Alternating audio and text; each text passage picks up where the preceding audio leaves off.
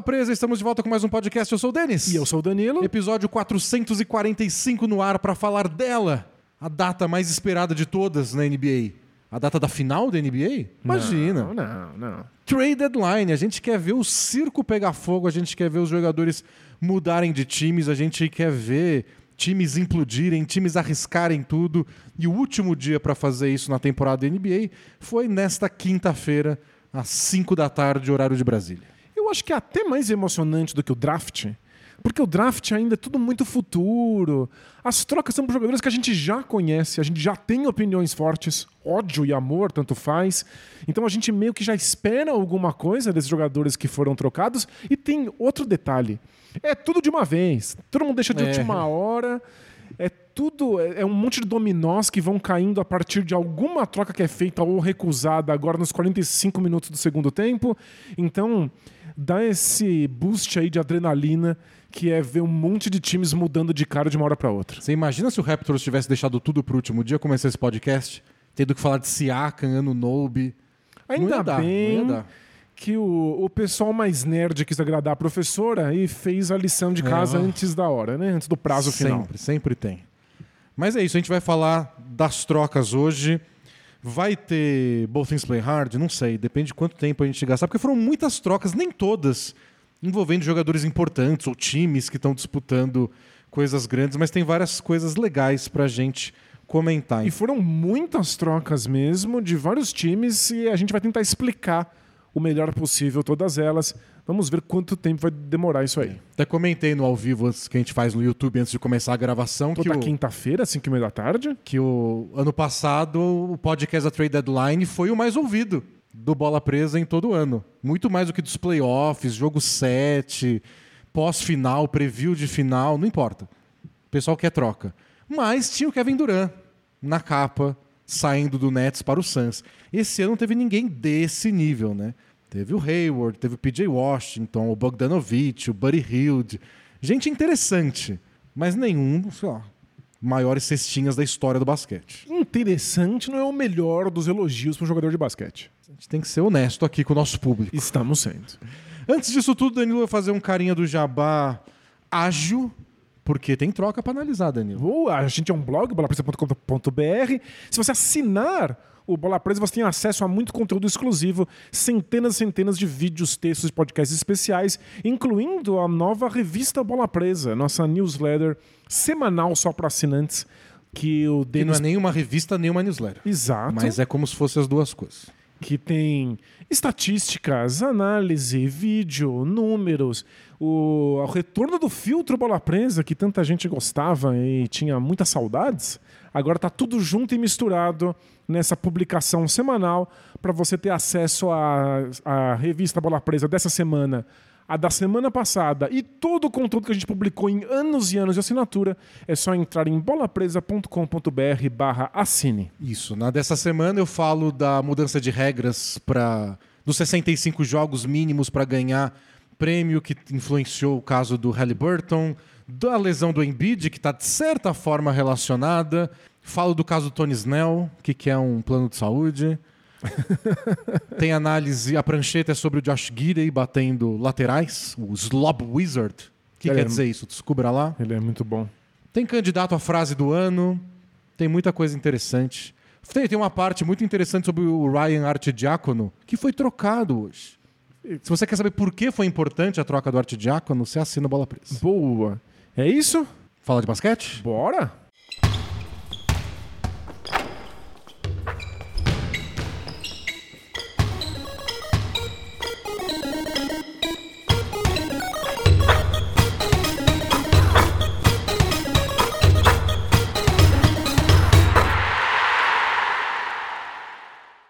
Eu fiz uma ordem aqui, Danilo, das trocas. Não sei se é da mais importante até a menos importante, mas não sei, tem, tem uma narrativa aqui. Tentei trazer uma conectada à outra. Vou, Um vou confiar na sua, aí. na sua curadoria, um né? esforço. Aí, se- mas se no caminho você quiser pular de uma para outra, fica à vontade. Finge que o podcast é seu também. Boa. É isso, né? O mundo é completamente caótico. Alguns de nós tentam trazer ordem inventando uma narrativa. É, é nosso trabalho aqui, eu sinto, no- como comentarista esportivo. Pois é, né? Costurar sentido numa coisa que é muito aleatória. Vamos começar com a troca entre New York Knicks e Detroit Pistons, que mandou pro Knicks o Bojan Bogdanovic e o Alec Burks. Alec Burks de volta, né? Porque ele já jogou no Knicks há pouco tempo. E o Pistons recebeu o Quentin Grimes, Evan Fournier, o Malachi Flynn, o citado Ryan Arcidiacono e duas escolhas de segunda rodada. É, Eu achei muito importante essa troca, porque o Knicks está voando. O Knicks é um dos grandes times do momento na NBA, está crescendo na tabela da Conferência Leste.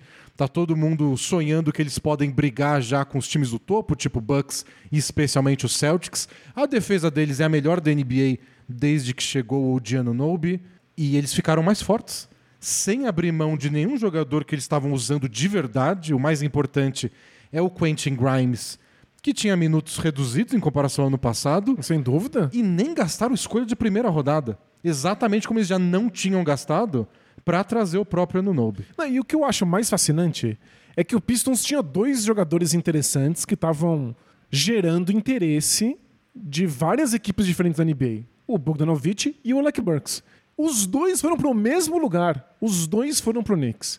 Realmente o Knicks dá um salto e a gente vai ter que ver qual vai ser realmente o impacto desses dois no ataque do, do Knicks. Porque tem sempre aquele receio de o Thibodeau vai colocar eles para jogar? O Thibodeau aprovou essa O troca? Thibodeau aprovou. O Thibodeau vai ver os dois defendendo e vai achar que tá tudo bem eles continuarem jogando ofensivamente. Então tem sempre essa ressalva.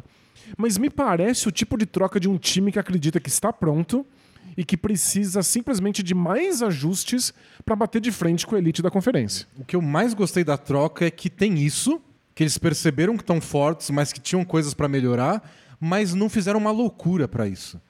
Então o Knicks continua cheio de escolha de primeira rodada, não compromete o espaço na folha salarial para fazer um grande negócio no off-season, por exemplo. Então achei que o Knicks foi bem, ao contrário do que a gente se acostumou a ver do Knicks ao longo aí de décadas.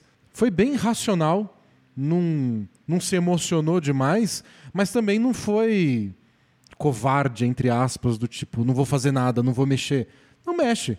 Dentro dessas limitações de, ó, não vou envolver jogadores importantes demais, não vou envolver escolhas de draft de primeira rodada, mas dentro disso vou correr atrás e conseguir o Bogdanovich, que desde a temporada passada tá especulado em mil times, no fim não foi pra ninguém, agora tá no Knicks, que eu acho que a, a troca do Anunoby foi um sucesso. Né? Sem a gente dúvida. não tem dúvida disso. Não. Mas uma coisa que piorou no Knicks, o ataque deles, quando tem muitos reservas em quadra, o ataque deles quando o Brunson tá no banco, ainda mais agora que o Julius Randle machucou, né? Tá com um deslocamento no ombro. né? o Bogdanovich e o Alec Burks podem chegar para isso. Tipo, Tudo bem perder Quickly para o Anunoby, mas o Quickly faz falta. Ele tinha uma função de carregar o ataque dos reservas que ninguém estava conseguindo ter. É, o Quickly realmente faz muita falta pro banco de reservas do Knicks. Isso é inegável. A construção de jogadas deles com a segunda unidade ficou muito comprometida. E ano passado a gente viu, né, nos playoffs, quando o Knicks dobrava muito no, em cima do Julius Randle, quando ele atacava o garrafão, que é importante para eles acertar a bola de três. E nem sempre o Josh Hart acerta. O Di Vincenzo, acho que até eu, eu confio mais, mas não é todo dia. E mesmo o Diano Nobe, que tem bom aproveitamento, não é um especialista em bola de três pontos. Acho que esse sempre foi o receio e cada vez mais times dobram a marcação no, No Brunson também. no Branson quando ele tá no meio da quadra. né? Então o Bogdanovich é o tipo de cara que você não pode deixar sozinho. E que constrói jogadas e que funciona de armador muito melhor do que encomenda. E eu acho que defensivamente ele vai irritar um pouco o Thibodeau, sim. É, mas é que se irritar não joga. Acho que esse é, o- essa é a É, questão. Mas se ele estiver de acordo, acho que tem um espaço aí pro Bogdanovich. Vai ser bem menos importante do que ele era no Pistons. Mas é um luxo, né? Você ter o Bogdanovich vindo do banco para jogar dúvida. menos minutos. Ele é bem melhor do que isso. E mesmo o Alec Burks, eu tô muito surpreso que eles conseguiram os dois. Porque o Burks tá numa fase muito boa arremessando. Ele tá, tá se tornando um excelente arremessador é, spot-up, parado, esperando passes. Também consegue arremessar vindo do drible. E é um defensor muito melhor que o Bogdanovich. O Alec Burks tinha essa função no próprio Knicks, né? Aquele time do, do Knicks que era bem complicado no ataque, era pré-Jalen Brunson. Às vezes o ataque era ele. Naquela série contra o Hawks foi isso, não foi? Não era só o Burks que fazia um monte de coisa? É verdade. Quando o Thibodeau finalmente falou, é verdade, né? O Alfred Payton não Não é um jogador de basquete. Não- não dá pra ser titular. É, pois é. precisa do Derrick Rose, do Alec Burks. Então é mais uma opção. Mas a, a tristeza, que eu conto a história com detalhes, é, é o Arte Diácono sair. Porque ele faz parte do grupinho da Universidade de Vila Nova. Era ele, o Jalen Brunson, o DiVincenzo e o Josh Hart. E o Arte Diácono, ele quebrou um recorde essa semana. É primeiro jogador na história da NBA a não pontuar por 20 jogos seguidos. Coitado. Mas ele falou: não tem um jeito que eu ajudo, que é gritando. Ele fica no banco de reservas, dedurando todos os adversários que estão 3 segundos no garrafão. e das 16 vezes que marcaram 3 segundos a favor do Knicks, tava do lado da quadra do banco do Knicks. É ele quem consegue, ele é o chatão. O arte diácono gritando: olha lá, 3 segundos, 3 segundos, 3 segundos. Ele é E aí o juiz é obrigado a olhar e falar: pô, é verdade, né? Tá aí há 3 segundos. Bom, vai fazer falta então. Vai fazer falta. Alguém vai ter que herdar isso. Alguém chega no Alec Burks e fala: então, você acabou de chegar, mas tem uma função nova aí. Mas ó, de verdade, é... a simbologia dessa troca é muito grande pro Knicks. Como você disse, parece a coisa de um time maduro, de um time inteligente que não tá desesperado e que ao mesmo tempo acredita que dá pra vencer. Acredita que dá pra ser campeão do leste aí juntando peças a mais. E talvez não faça diferença. Talvez eles acabem, mor- morram na segunda rodada de qualquer jeito. Mas eles tentaram. Fizeram alguma coisa por bons jogadores sem abrir mão de nada caro. E Então, gan- ganharam ativos perfeito. e abriram mão de pouquíssima coisa, o que imediatamente nos leva ao Detroit Pistons. Isso. É, o Pistons abriu mão dos seus dois maiores ativos. Po- Posso só fazer um. eu quase derrubei o troféu aqui na- no cenário. Só um parênteses antes da gente abandonar o Knicks. É. Eles trocaram o Fournier. Tem isso, é. Vamos lá, salva de palmas. O cara tá implorando pra ser trocado. Aplaudimos a liberdade do Fournier, muita gente querendo organizar equipes de resgate por ele há anos. E ele só, tipo, eu só quero, ou, ou joga, ou só me manda embora, pelo amor de Deus. E o Thibodeau, quando precisava, ainda batia na tecla. Olha como a gente melhorou desde que ele parou de jogar. E o, o Fournier chegou a ser titular quando, quando o Mas Thibodeau pagaram chegou, caro né? por ele, né? E o, o Fournier estava numa boa fase ofensiva, nunca deslanchou exatamente no Knicks ofensivamente, mas o, o Thibodeau tem tanto desprezo por jogadores que não são capazes de defender que era como se o Fournier não existisse. E o Fournier tem um team option pro ano que vem, então se o Pistons quiser, não precisa ficar com ele a próxima temporada. O Bogdanovich tem um contrato pra essa, mais a próxima. Bom, mas vamos pro Pistons, que recebeu o Fournier e essa galera toda. E o Quentin Grimes. Acho que o Quentin Grimes é o único jogador de real valor que eles estão recebendo. Porque o Quentin Grimes, vale lembrar, era um jogador que o Knicks não queria colocar em nenhuma negociação de troca na temporada passada. Eles queriam segurar o Grimes a todo custo porque era um jogador que eles vi- viam sendo uma futura estrela. E não caiu nas graças do Thibodeau. Mas Tal- é- é- ele não foi trocado muito por pedido do Thibodeau também. Thibodeau via esse...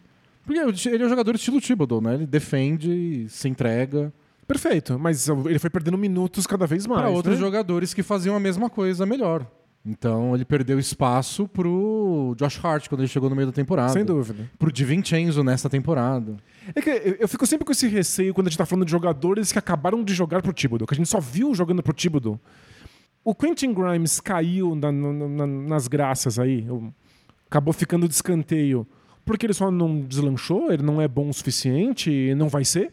Ou é porque outros jogadores tinham o perfil Thibodeau de maneira mais explícita do que ele, e aí ele foi perdendo espaço e chance de jogar? Eu acho que ele tem o perfil Thibodeau. Mas o Knicks estava cheio de jogadores. Foi a discussão do Knicks na, na pré-temporada. Quando a gente fez o preview da temporada, a gente falou isso do Knicks. É, tem gente demais, né? Para essas posições, posição 1, posição 2, posição 3. Então, e tinha outros E jogadores com mais perfil do que ele, né? E aí a gente chega agora um pouco depois do meio da temporada e o Grimes foi embora, o Quickly foi embora e o RJ Barrett foi embora. Realmente era muita gente. Era muita gente. O Odiano Nobi que chega, até joga na posição 3, assim como o Barrett jogava, mas também joga na 4. Ele não briga tanto com o Josh Hart, com o DiVincenzo. É, como o Thibodeau gosta de usar por muitos minutos poucos jogadores, faz mais sentido você pegar É. jogadores que jogam em mais posições do que ter um elenco tão profundo assim. Então é, era gente demais. Eu acho que o Grimes estava no meio dessa e acabou ficando de fora. Reclamou, né, no começo da temporada que ficava muito tempo sem receber a bola, estava meio sem ritmo na hora de arremessar de três. Acabou ficando para trás. Mas é, é jovem ainda, teve bons momentos na NBA. Acho que pro Pistons já tá mais que bom. Eu acho que é, é isso que o Pistons está fazendo. Trocando dois jogadores veteranos, ainda que eu acho que são jogadores muito fundamentais para o Pistons não ser uma piada completa. Mas era uma piada completa mesmo assim. Eu cheguei a Agora comentar ganhou, né? aqui, Ganhou ontem do, do Ganhou. Kings. Que, que, que Em. Sacramento. Mas eu cheguei a comentar aqui, se o Cade Cunningham tivesse começado a temporada lesionado, mas o, o Bogdanovich tivesse saudável, eles não teriam feito uma sequência histórica de derrotas. Porque o que faltava de bola de três pontos para esse time era constrangedor. Então acho que o time volta a sofrer sem ele no elenco. Mas tudo bem, são Não veteranos. ganha o- nada mesmo. é o famoso pisou na merda, abre os dedos. É, tipo, já, o, o, o recorde de derrotas já veio. Agora olha pro futuro. O Quentin Grimes é um jogador com algum potencial. É, mas assim, já é mais de ano discutindo se o Bogdanovich não ia gerar uma escolha de primeira rodada, alguma coisa mais é, valiosa. Eles acabam na prática Grimes e duas escolhas de segunda rodada. Pelo Bogdanovich mais o Burks. O que teve Eu de acho- escolha de segunda rodada, hein? É. Teve muita nas trocas hoje. Pelo jeito, o grande valor da escolha de segunda rodada é você poder mandar elas numa futura troca, porque os times estão recebendo três, quatro. Os times valorizam tanto a de primeira rodada que é aquela, putz, posso não te mandar? Ao invés disso, eu mando quatro de segunda rodada. É isso. que foi o que ano passado o Bucks fez pelo Jay Crowder, por exemplo. Foram exatamente quatro de segunda rodada. E a escolha de primeira rodada ficou tão valiosa que a gente acabou vendo pouco também nas trocas de hoje, mas a gente vai falar disso mais pra frente. É, além do Quentin Grimes, você vê algum valor no Malak Flynn?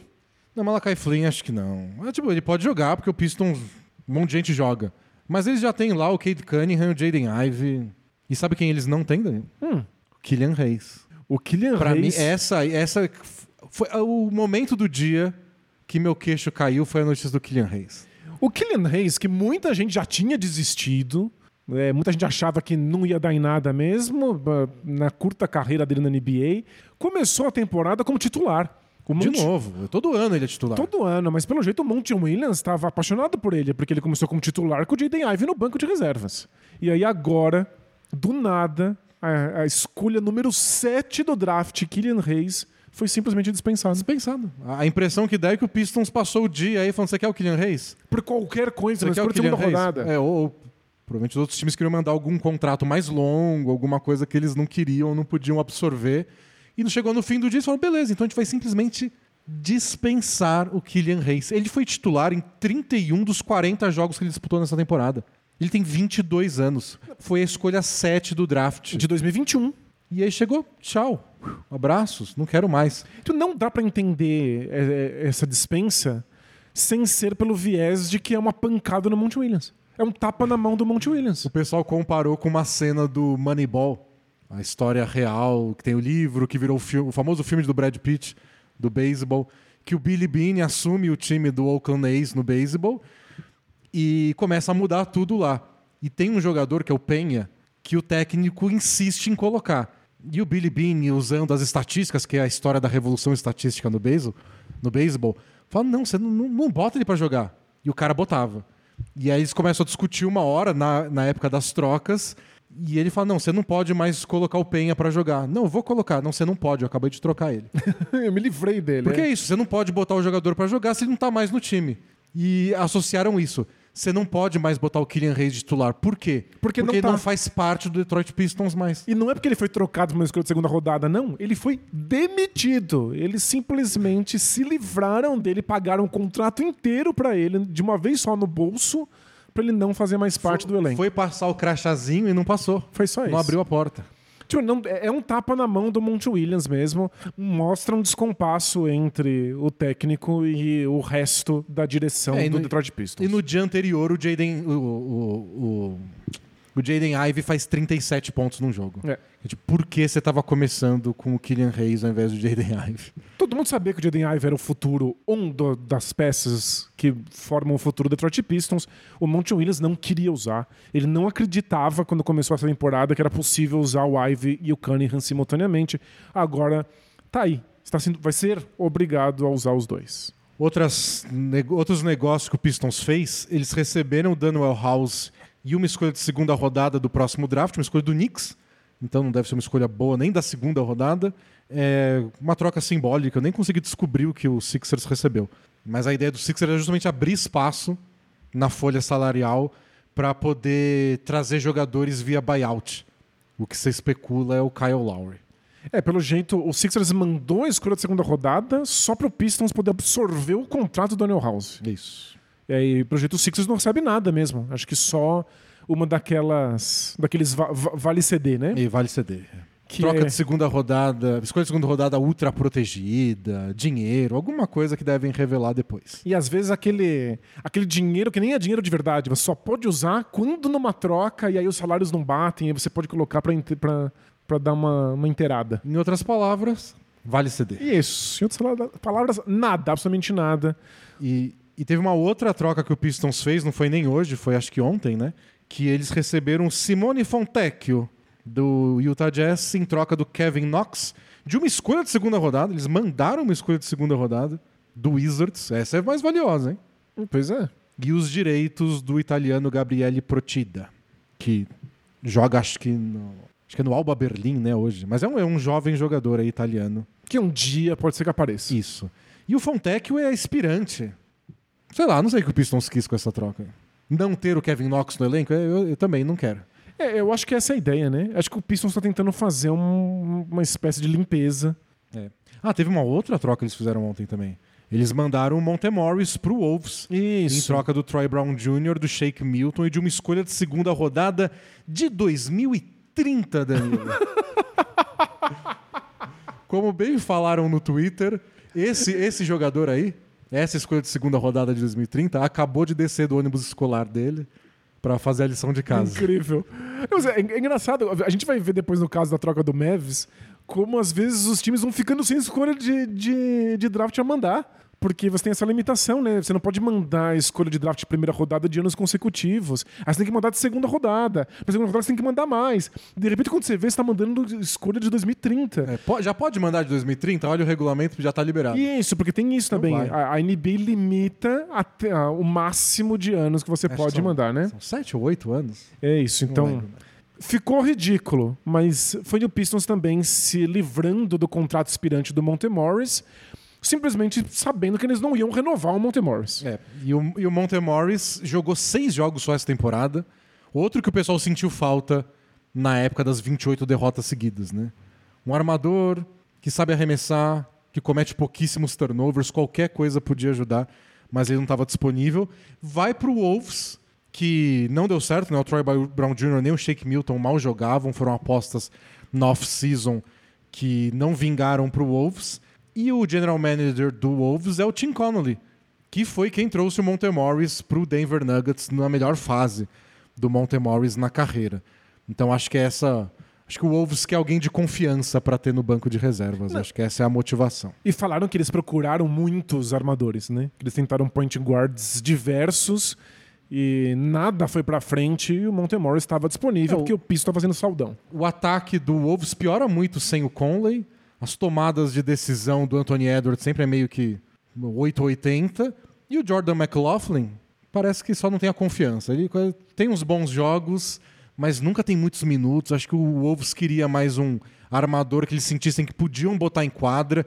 E o Conley é veteranaço, né? Vai que torce o pé, Tem demora um isso, pouquinho pra voltar. Lembrando que o Wolves está bem na temporada porque a defesa deles é tão dominante, mas tão dominante que compensa o, fa- o fato que eles têm o 18º ataque da, da liga. Eles precisam de ajuda, especialmente em armação de jogadas. Então, essas foram todas as trocas que o Pistons fez. Eles mandaram escolha de segunda rodada, perderam a escolha de segunda rodada, mandaram jovens jogadores, receberam jovens, mandaram veteranos, pegaram veteranos. Sei lá, tem, tem dispensaram o Kylian Reis. o que eu imaginei quando eu vi a troca do Kylian Reis era alguém passeando pelo CT do Pistons, só despejando gasolina, assim. Tipo, vamos. Se alguém acendeu o isqueiro aqui, é isso aí. é isso. Eu imagino o Cade Cunningham só, sabe? Putz, meu Deus. Onde eu vim parar? Quando né? que eu posso ir embora? E o time ganha quando ele não joga ainda. Sei lá, acho que o Pistons tá perdidaço. É, acho que tá, tá tentando um recomeço. E supostamente o recomeço era a partir do Monte Williams, mas está evidente que há desconexão entre o Monte Williams é. e a diretoria do time. Acho que eles estão tentando algum chacoalhão porque o Monte Williams é um bom técnico. O Cade Cunningham é um bom jogador, o Jaden Ivey é um bom jogador, o Alzar Thompson é um bom novato. O Pistons é um bom elenco, no fundo. O Jalen Duren é um ótimo jovem pivô, um dos melhores aí, tirando, claro, as estrelas das jovens promessas da posição. Tem tudo para ser alguma coisa que está andando para frente e a gente só vê andar para trás. Então acho que eles terem, acho que tem o tem o valor da chacoalhada aí. Tipo, vamos só tacar tudo pro alto e ver o que acontece. Boa. No xadrez você nunca fez isso? Você que joga muito xadrez. É. E se eu sacrificar esse bispo? Mas o que acontece? O que, que você faz depois? Sei lá, mas o jogo vai mudar. Tô com uma peça a menos, mas vai mudar. É, sacrificar bispo por dois peões? Um clássico. É, faço direto, só pra ver se abre alguma coisa. Isso. Em geral, não abre nada. Vai abrir uns espaços aí, uns buracos. Vou deixar meu adversário confuso, porque ele vai achar que eu tenho um plano real. Isso, mas não tenho não nada, tenho. não tenho nada. Minha cabeça é vazia. Eu acho que o Pistons tá fazendo coisas. E se você ganha o jogo depois do xadrez, você fala, viu? Isso, aí você fala que tinha um plano desde o começo. Então eu tô, tô nessa com o Pistons. Você fala que não tinha um plano, mas que você tinha uma sensação, sabe? Coisa de quem joga, vocês não entenderiam. Tô feliz que a gente finalmente conseguiu fazer analogias com xadrez no meio de um, de um episódio da Bola Presa. É com o time menos estratégico de todos. Vou para outra troca que eu achei essa importante, Danilo. Vamos lá. Eu falei, eu comecei com o Knicks porque eu acho que o Knicks tem um protagonismo na temporada. Tem outro protagonista que fez troca, aliás, talvez o único dos times que estão na, no, no topo das conferências que trouxe um jogador importante que é o Oklahoma City Thunder, que trouxe Gordon Hayward e mandou para o Charlotte Hornets o Trey Mann, o Vassili Micic, o Davis Bertans e, pela última vez que eu vi a, a notícia, compensação via draft. Uhum. Não me explicaram ainda se é escolha de primeira rodada, de segunda, quantas são, porque o Thunder tem 36 escolhas de draft nos próximos anos, né? E eu não tô, não é força de expressão. São 36. Então tem muita coisa que eles podem mandar. Imagino que o Hornets tenha pedido algumas coisas. A gente não sabe ainda ao certo quantas e quais escolhas de draft são. Mas chega o Gordon Hayward. Chega o Gordon Hayward e aí a gente tem que tomar aquela decisão difícil aqui, em tempo real, na frente de vocês. Hum. Eu me empolgo como fã declarado que sou do Gordon Hayward? Ou eu admito que o Gordon Hayward não é mais um jogador de basquete já faz algum tempo e aí tenho, sou obrigado a admitir que não, não é tão impactante essa troca quanto eu gostaria. Eu acho que ela pode ser impactante. Acho que o Gordon Hayward já teve momentos melhores na carreira, isso é inegável. Nessa temporada ele jogou só 25 jogos, 14 pontos e meio por jogo, 4,6 assistências, 36% nas bolas de 3. Ele já teve 38, 41, 39 quando ele era um pouquinho mais jovem, já tem 33 anos. O que eu gostei da troca? Diga. Tem muitas, várias coisas para gostar. É, o que eu gostei é o, Horn, o, o, Thunder não abriu mão de nada que eles usavam regularmente. Perfeito. Eu acho que o Mitich é o que mais participava dos jogos e, mesmo assim, tinha dia que não entrava. E... As escolhas de draft, eu nem sei quais mandaram, mas já não importa. Eles têm 8 mil escolhas, tanto a, faz. A gente sabe que não foi das melhores. Não faria sentido. O Sam Preston, que é o manager do Thunder, não é desses. Então, nada que eles usavam. O Trey Mann tem muita gente apaixonada por ele. Muita gente acha. É a mãe dele, a namorada. A namor... Deve ser uma excelente pessoa. Muita gente acha que ele tem muito potencial, que ele ainda vai ter esse momento de desabrochar. Mas o Thunder só não tem espaço para permitir que todos os jovens jogadores com potencial que eles têm desabrochem. Ele jogou. Pô, não dá. Ele jogou 13 jogos nessa temporada. Justamente. Com 9 minutos por jogo. É, só não tinha espaço é. para ele. Ele tem 22 anos só, mas. Uhum. Não jogava. Ponto. Mas aí é, é, por isso que eu acho que essa troca faz sentido. Que faz sentido para qualquer time jovem. Você pega o Trey porque pode virar alguma coisa. E pro Thunder, talvez eles tenham 8 mil jogadores que vão virar jogadores interessantes do futuro. Eles não vão poder desenvolver todos. E não tinha como descobrir, né? Porque ele mal jogava. O time tá brigando pelo topo da Conferência Oeste. É, o Thunder já tá com outro tipo de expectativa, né? E o contrato do Gordon Hayward tá acabando nessa temporada. Ele ganha 31 milhões de dólares nessa temporada. Mas assim que acabar a temporada, ele é um free agent. O Thunder pode. Tem seus benefícios para renovar com ele, mas nem precisa. E eu acho que enquadra. Ele tem características próximas do que o Josh Gidey faz. Perfeito. Ele é um Josh Gidey, supostamente no seu auge, mas talentoso até. Ele tem esse mesmo perfil de ser um bom passador, de ser um bom arremessador de três pontos quando recebe um passe e tá parado. É, melhor que o Gidey. O Gidey não é. O Gidey é o cara que eles deixam livre. É, o Guiden, o Guiden não é um péssimo arremessador de três pontos, mas ele é o pior arremessador de todos os quintetos que ele participa. Mas ele é aquele que você vê os números das bolas de três, mesmo quando o número é bom, e fala, ah, é. Mas foram todos sem marcação, né? Totalmente, porque deixam ele livre. O Gordon Hayward não. É um arremessador espetacular, você não pode deixar livre. E o Gordon Hayward adora jogar assim. De receber uma bola para um arremesso de três e, na verdade, ele infiltra. E aí ele passa e se reposiciona de novo para arremessar a bola É, de três. Era o sonho do Boston Celtics quando o Celtics gastou uma fortuna para ele. Tipo, imagina ele fazendo esse trabalho de conector, né? A gente já usou essa expressão outro dia, entre o jovem Jason Tatum, o Kyrie Irving que acabou de chegar, o jovem Jalen Brown. Parecia perfeito para isso. Aí ele quebra, se quebra inteiro no Em- primeiro minuto É, do primeiro jogo dele. instantaneamente. Mas ele tem esse perfil e faz muito sentido pro estilo de jogo do Thunder. O Thunder é um time que só tem uma única diretriz. Você infiltra e aí se você não tem uma bandeja, você passa a bola pra fora e alguém que não puder arremessar de três pontos, infiltra e começa de novo. O Gordon Hayward tem esse estilo de jogo. E o Josh Giddey tá tendo jogos ótimos, jogos aí de 24 pontos, 8 assistências.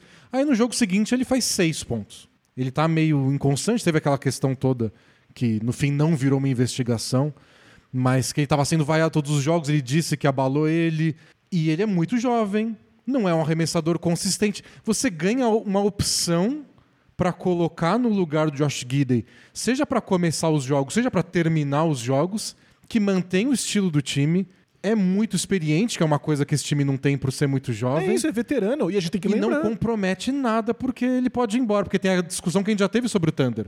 Pô, dá uma chance pra esse grupo. Você tá dando. Mas com o Hayward no banco, porque se chegar no jogo 6 da segunda rodada do Oeste contra o Clippers, o jogo tá pegado e o Guidey tá 0 de 8 nas bolas de 3, tá aí o Gordon Hayward. É isso. E a gente talvez não tenha percebido ainda, mas a expectativa do Thunder é ser campeão da NBA agora. Já dá pra ser. Eles passaram um tempo no topo da Conferência Oeste. Eles têm que ter armas suficientes pra lidar com as defesas específicas que eles vão enfrentar ao longo da pós-temporada. Tem que ter opções, e especialmente opções veteranas pra lidar com a pressão. E a maioria dos times, a gente viu isso no jogo do Thunder contra o Lakers, no jogo do Thunder contra o Celtics, no jogo do Thunder contra o Nuggets. O Guidey é o cara que eles deixam livre quando o objetivo passa a ser, ó, é o time que mais faz infiltrações, vamos fechar o garrafão? É. Então você busca uma maneira de punir isso com o Hayward. Eu acho que a única coisa que os times pediam do Thunder que eles não fizeram é trazer um jogador de garrafão a mais. Às vezes eles sofrem muito nos rebotes e quando o Chet Holmgren não tá em quadra, o time fica muito baixo. E era difícil, né? Porque você não quer abrir mão da identidade do time, que é jogar com cinco abertos. Mas era legal ter um cara maior, especialmente- na defesa. Qual outro pivô alto, bom reboteiro que espaça a quadra de três está aí disponível? Não, é, e eles não querem ter um pivô tradicional, não faz sentido pro estilo deles. Eu fico mais tranquilo que eles não comprometeram um estilo do que o fato que eles vão ser baixos para alguns adversários. Não comprometeram o estilo nem a folha salarial, não abriram mão de jogadores que eles usam regularmente e trouxeram um cara que é bom. A gente não sabe o quanto. Porque aí tem o fator Hornets, né? O time não existiu essa temporada. Né? Então a gente não sabe o quanto do Hayward motivado vai ter. E na pior, Mas eu adorei essa troca, achei Não, pro- muito boa pro Thunder. pro Thunder é excelente. Na pior das hipóteses, eles abriram 30 milhões de, de folha salarial para a próxima temporada. E chega, né, de ficar tendo paciência para desenvolver os seus jovens jogadores e as suas 8 mil escolhas de draft. O time quer ser campeão já. Então vira um, um outro modelo agora de formação de elenco. É melhor ter espaço na folha salarial para contratar um veterano que você sabe que se encaixa do que ter que draftar de novo mais oito pessoas. E, e o Bertans que veio naquela troca do dia do draft com o Mavs, que eles usaram o espaço que eles teoricamente poderiam usar num free agent para absorver esse contrato do Bertans. Agora eles transformam no Hayward.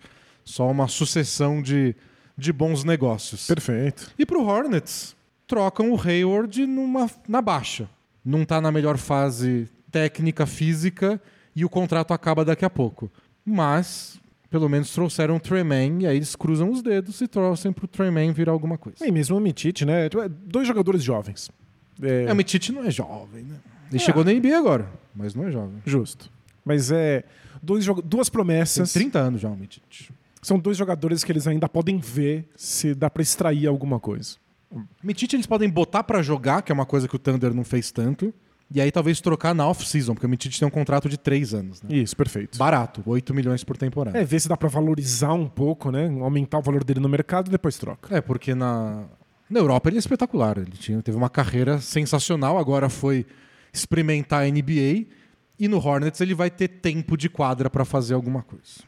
Perfeito. Com quem, né? Quem vai estar do lado dele, eu não sei, porque PJ Washington foi embora também. Que aliás pode ser a nossa próxima troca, né? Vamos começar a falar do Dallas Mavericks? Você quer. Tá bom, vamos lá.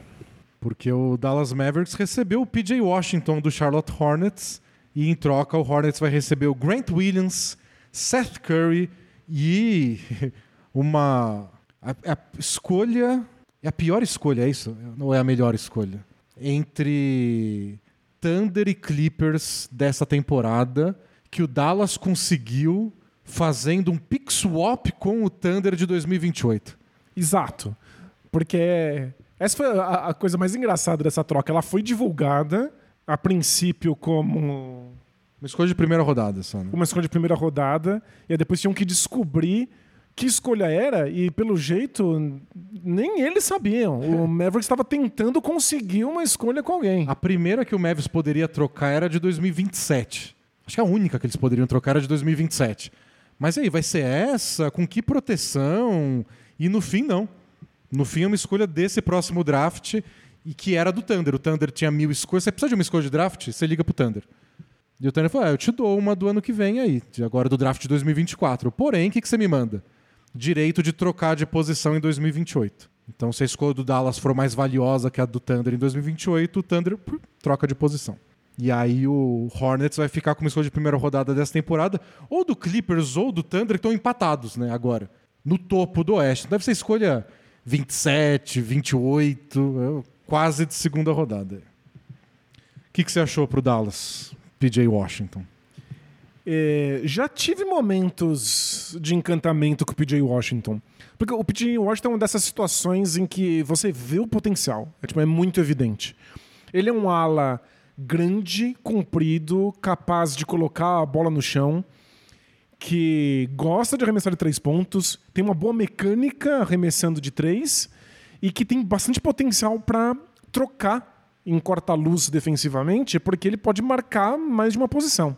Aí, na prática, esse potencial nem sempre aparece. Ele comete muitos turnovers tentando infiltrar. O arremesso de três pontos dele tem altos e baixos terríveis. Nessa temporada, eu acho que tá o quê? Em 35%? 32. É 32%. a pior da carreira dele. Ele começou como novato 37%, depois 38, 36, 34 e agora 32. 32 é bem abaixo da média da NBA. Tá baixando ano a ano desde os 38 lá em 2020 e 21. E defensivamente, já faz um tempo que ele não faz absolutamente nada no Hornets. Aí você tem que decidir se isso é porque se trata do Hornets e ninguém defende lá, é difícil você defender sozinho. Se tá todo mundo no clima de que o Hornets acabou e aí ninguém quer se esforçar. Ou se o PJ Washington é melhor na nossa cabeça do que ele é no mundo real. Eu achei engraçado que o Steve Clifford, o técnico do Hornets, deu uma entrevista esses dias falando sobre desenvolvimento de jogadores e ele falou: É, porque você descobre que você pode ter média de 15 pontos por jogo na NBA, mas se você não aprende isso, isso e isso, você não ajuda seu time, não quer dizer nada. E o pessoal, é, olha, olha a indireta que ele tá mandando pro Miles Bridges. Eu falei. Eu achei que era pro PJ Washington. Eu também, Você escolhe qual jogador do Hornets que eles não conseguiram desenvolver, ele tá O alfinetando. PJ Washington não tem 15 pontos por jogo? Ele teve 12 na primeira temporada, 13 na segunda, 10 na terceira, 15 na quarta e 13 nesse ano. É isso. Tipo, ele é o mesmo jogador de quando ele parecia um novato promissor. Mas é bom, você vai parecer um novato promissor no seu quinto ano. É, ele que assinou uma extensão de contrato nessa última off-season, né? Lembra que ele ficou na, de castigo? Porque ele era free agent restrito e ninguém fez oferta e o Hornets falou, não. Se alguém fizer, eu igualo, mas ninguém fez. E aí, em outubro, ele assinou uma extensão de 48 milhões por três temporadas. É, e essa troca faz muito sentido pro Mavs com a ideia do potencial do PJ Washington. Porque o estilo é o que eles precisam. Eles sentem muita falta de um, arma, de um ala que consiga levar a bola para dentro do garrafão, um jogador que consiga ser mais versátil defensivamente e marque tanto gente no perímetro quanto no garrafão. Essa, essa é a parte engraçada da troca. É, quem veio para fazer isso? O Grant Williams. É, mas o Grant E aí Williams eles só se não- arrependeram do Grant Williams e trocam por um jogador que tem características parecidas, Mas que é muito mas maior. que você torce para dar certo. É, é que o Grant Williams só não funcionou. O Grant Williams acabou sendo mais útil pro Mavis ofensivamente do que na parte defensiva. Defensivamente ele não fez diferença. E o, o Mavis precisava desesperadamente de alguma coisa que transformasse o jeito deles de, de defender. O Grant Williams começou voando né, de três pontos, mais de 40% de aproveitamento. Ele despencou. Aí, ultimamente, ele teve alguns jogos melhores, mas ele sai do Mavs com 37,6% de aproveitamento. E pro lugar dele chega o PJ Washington com 32 nessa temporada. É, mas acho que isso, isso é o que importa menos, né? Acho que o, o fato de que o Mavis cansou do Grant Williams tão rápido é porque, mesmo que ele tenha bons momentos ofensivos, não é isso que eles precisam. Eles já têm vários jogadores pra abrir ao redor do Doncic e arremessar. Tem? Não, Não sei se tem? eles têm muito, não. Bom, agora tem menos, já que eles abriram mão, além de Então, tudo, do Seth Curry, Seth né? Curry que foi outra contratação do off-season que eles acabaram usando muito. Então, dois caras que o Dallas contratou aí há alguns meses, eles já se arrependeram, mandaram para ter o PJ Washington, que é, não sei, eu vejo muita semelhança. Ele tem a mesma idade do Grant Williams, joga na mesma posição que o Grant Williams, ele joga mais, ele é um pouco mais alto e é improvi- foi improvisado muitas vezes de pivô no Hornets. Isso. Mas assim, Ele foi improvisado de várias posições diferentes do Hornets. Ele, ele chegou a jogar de small forward, power forward e pivô por lá. Mas de pivô, acho que o Dallas não vai usar. Até porque eles acabaram de trazer o Daniel Gafford, que é a próxima troca que a gente vai comentar. Se você já tem o Derek Lively e o Daniel Gafford e o Dwight Powell continua lá e Não, não é, não é pra ele ser não é pivô. pra isso que o PJ Washington chegou. Não é. Então, pra mim, é tipo, ó, faz o que o Grant Williams estava fazendo, mas você consegue fazer melhor? Acho que é isso. Acho que é mais uma questão de talento e PJ Washington já mostrou esse talento outras vezes, mas não, não no passado recente. E aí vem a sua discussão que você falou mais cedo de o quanto isso é o jogador, o quanto isso é o Hornets que ninguém tem nem motivação pra jogar. É tipo ver o Wizards. Tem jogo do Wizards que eu olho e falo, não, queria ninguém desse time pra mim. É, e não é possível que nenhum desses jogadores seja bom. É, mas, mas você lembra um pouco das temporadas anteriores? Você fala, Não, o Kuzma é bom. O Jordan Poole já foi muito bom. Já foi importante num time que foi campeão É, da e, NBA. e o Tyus Jones e o mesmo Danny Avdia, que jogou a vida inteira no Wizards, são caras bons. É que você olha o Wizards nessa temporada, você quer vomitar só. E o Hornets não é muito diferente. É, e eu posso falar aí com lugar de fala, todos os jogadores do Houston Rockets pareciam horrorosos na temporada passada. É. E agora dá pra julgar muito melhor o valor deles porque o time tá estruturado. Eu, eu acho que o, Vai que é isso pro PJ PJ é, Washington. o Mavs tá meio que. Vou pegar o PJ Washington na baixa, mas sei do que ele é capaz. O Grant Williams eu já testei e não tô muito satisfeito, não. E dizem que o Mav saiu muito feliz dessa troca porque o Hornets queria o Josh Green. E eles conseguiram não ter que abrir mão dele. Eles botam muita fé no Josh Green, que é um jogador bem atlético. Eu, eu não ponho. Eles acham que ele, é- ele é bastante explosivo. Ele tem potencial também de poder marcar várias posições. Ele finge que ele arremessa a bola de três pontos. Como diz o ditado, de potencial o inferno tá cheio. Esse é o ditado? Esse é o ditado. Bom, então o inferno agora é o Dallas Mavericks, porque tem o Josh Green e o PJ Washington. Os dois são puro potencial, nada nunca aconteceu. Abri aqui a página do PJ Washington para ver esses números dele nos arremessos e descobri que o PJ vem de Paul Jamaine Washington. Nunca tinha parado para pesquisar. Tá aí, ó. Fica Bola aí presa trazendo informação. informação. Paul Jamaine Washington. Ah, Paul Washington era um nome legal, né? Legal. Mas tudo bem.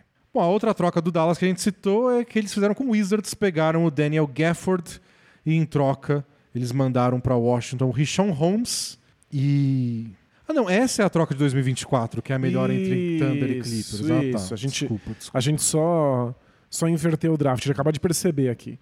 O do Richard Holmes com o Daniel Gafford, eles tiveram que ir lá no Thunder, porque eles fizeram essa troca. Richard Holmes pro Daniel Gafford, Isso, legal. pe- Peço perdão pelo vacilo. Mas precisam mandar uma escolha de draft. Tá bom, não tem escolha de draft. Aí ligaram pro Thunder, porque o Thunder tem 8 mil escolhas de draft. Aí o Thunder falou: tá bom, eu te mando uma escolha de draft 2024 se eu puder inverter a escolha com você em 2028. Foi isso. Isso, a de 2027, que eu falei que era a primeira que o Dallas podia trocar, é a que eles mandaram pro Hornets na troca do PJ Washington. Isso que é protegida se for a primeira ou a segunda escolha do draft. Terceira, A já... terceira já tá liberada, né? Muito bom. Então, desculpa aí, troquei as coisas. Então o Dallas trocou a de 24 que eles pegaram do Thunder e a de 27 para pegar o PJ Washington. Eu fiquei meio surpreso assim, porque Daniel Gafford, titular do, do, do Wizards, um dos, acho que é o sexto melhor da NBA nessa temporada em tocos por jogo. Ele é excepcional em rebote defensivo. Ele tem uma, uma das melhores porcentagens de aproveitamento de rebote defensivo. É, ainda jovem, ele tem 25 anos, também a mesma idade do PJ Washington e do Grant Williams. O que me surpreendeu é que tipo, eles não encontraram o Derek Lively. Porque eles, porque eles estão atrás de mais um pivô. Ele tem o estilo que o Doncic precisa. O melhor momento da carreira do Daniel Gafford foi aquela segunda metade de temporada do Westbrook. Lembra que o Westbrook começou no Wizards, ainda com o Bradley Beal lá, e foi um desastre. É história da vida do Westbrook, né? E aí, de repente, encontrou o jeito de jogar e o, o Wizards disparou na segunda metade. Nossa, O Gafford era uma máquina de ponte aérea. era só fazia bloqueio pro Westbrook, aí tinha espaço, era bandeja do Westbrook, era rebote ofensivo do Gafford, era ponte aérea, era enterrada pra cá, enterrada pra lá. Eles encontraram uma sintonia que foi assim o sonho da vida dele. É tudo que o Gafford precisava. Agora vai jogar com o Doncic. Lindo. Lindo, maravilhoso. Mas vai dividir minutos com o Lively, achei meio. Entendo. É muita responsabilidade para um novato que já se machucou nessa temporada. Que, e talvez nos playoffs eles queiram que, tipo, ó, eu quero 48 minutos de um bom pivô ao lado do, do Doncic. Eu não quero. E não dá para botar 48 minutos do Lively. Faz falta, é novato. Não defende nada. Então talvez seja isso, mas confesso que no primeiro momento fiquei surpreso. O que dizem é que essa não era a troca que o Wizards e o Mavs iam fazer.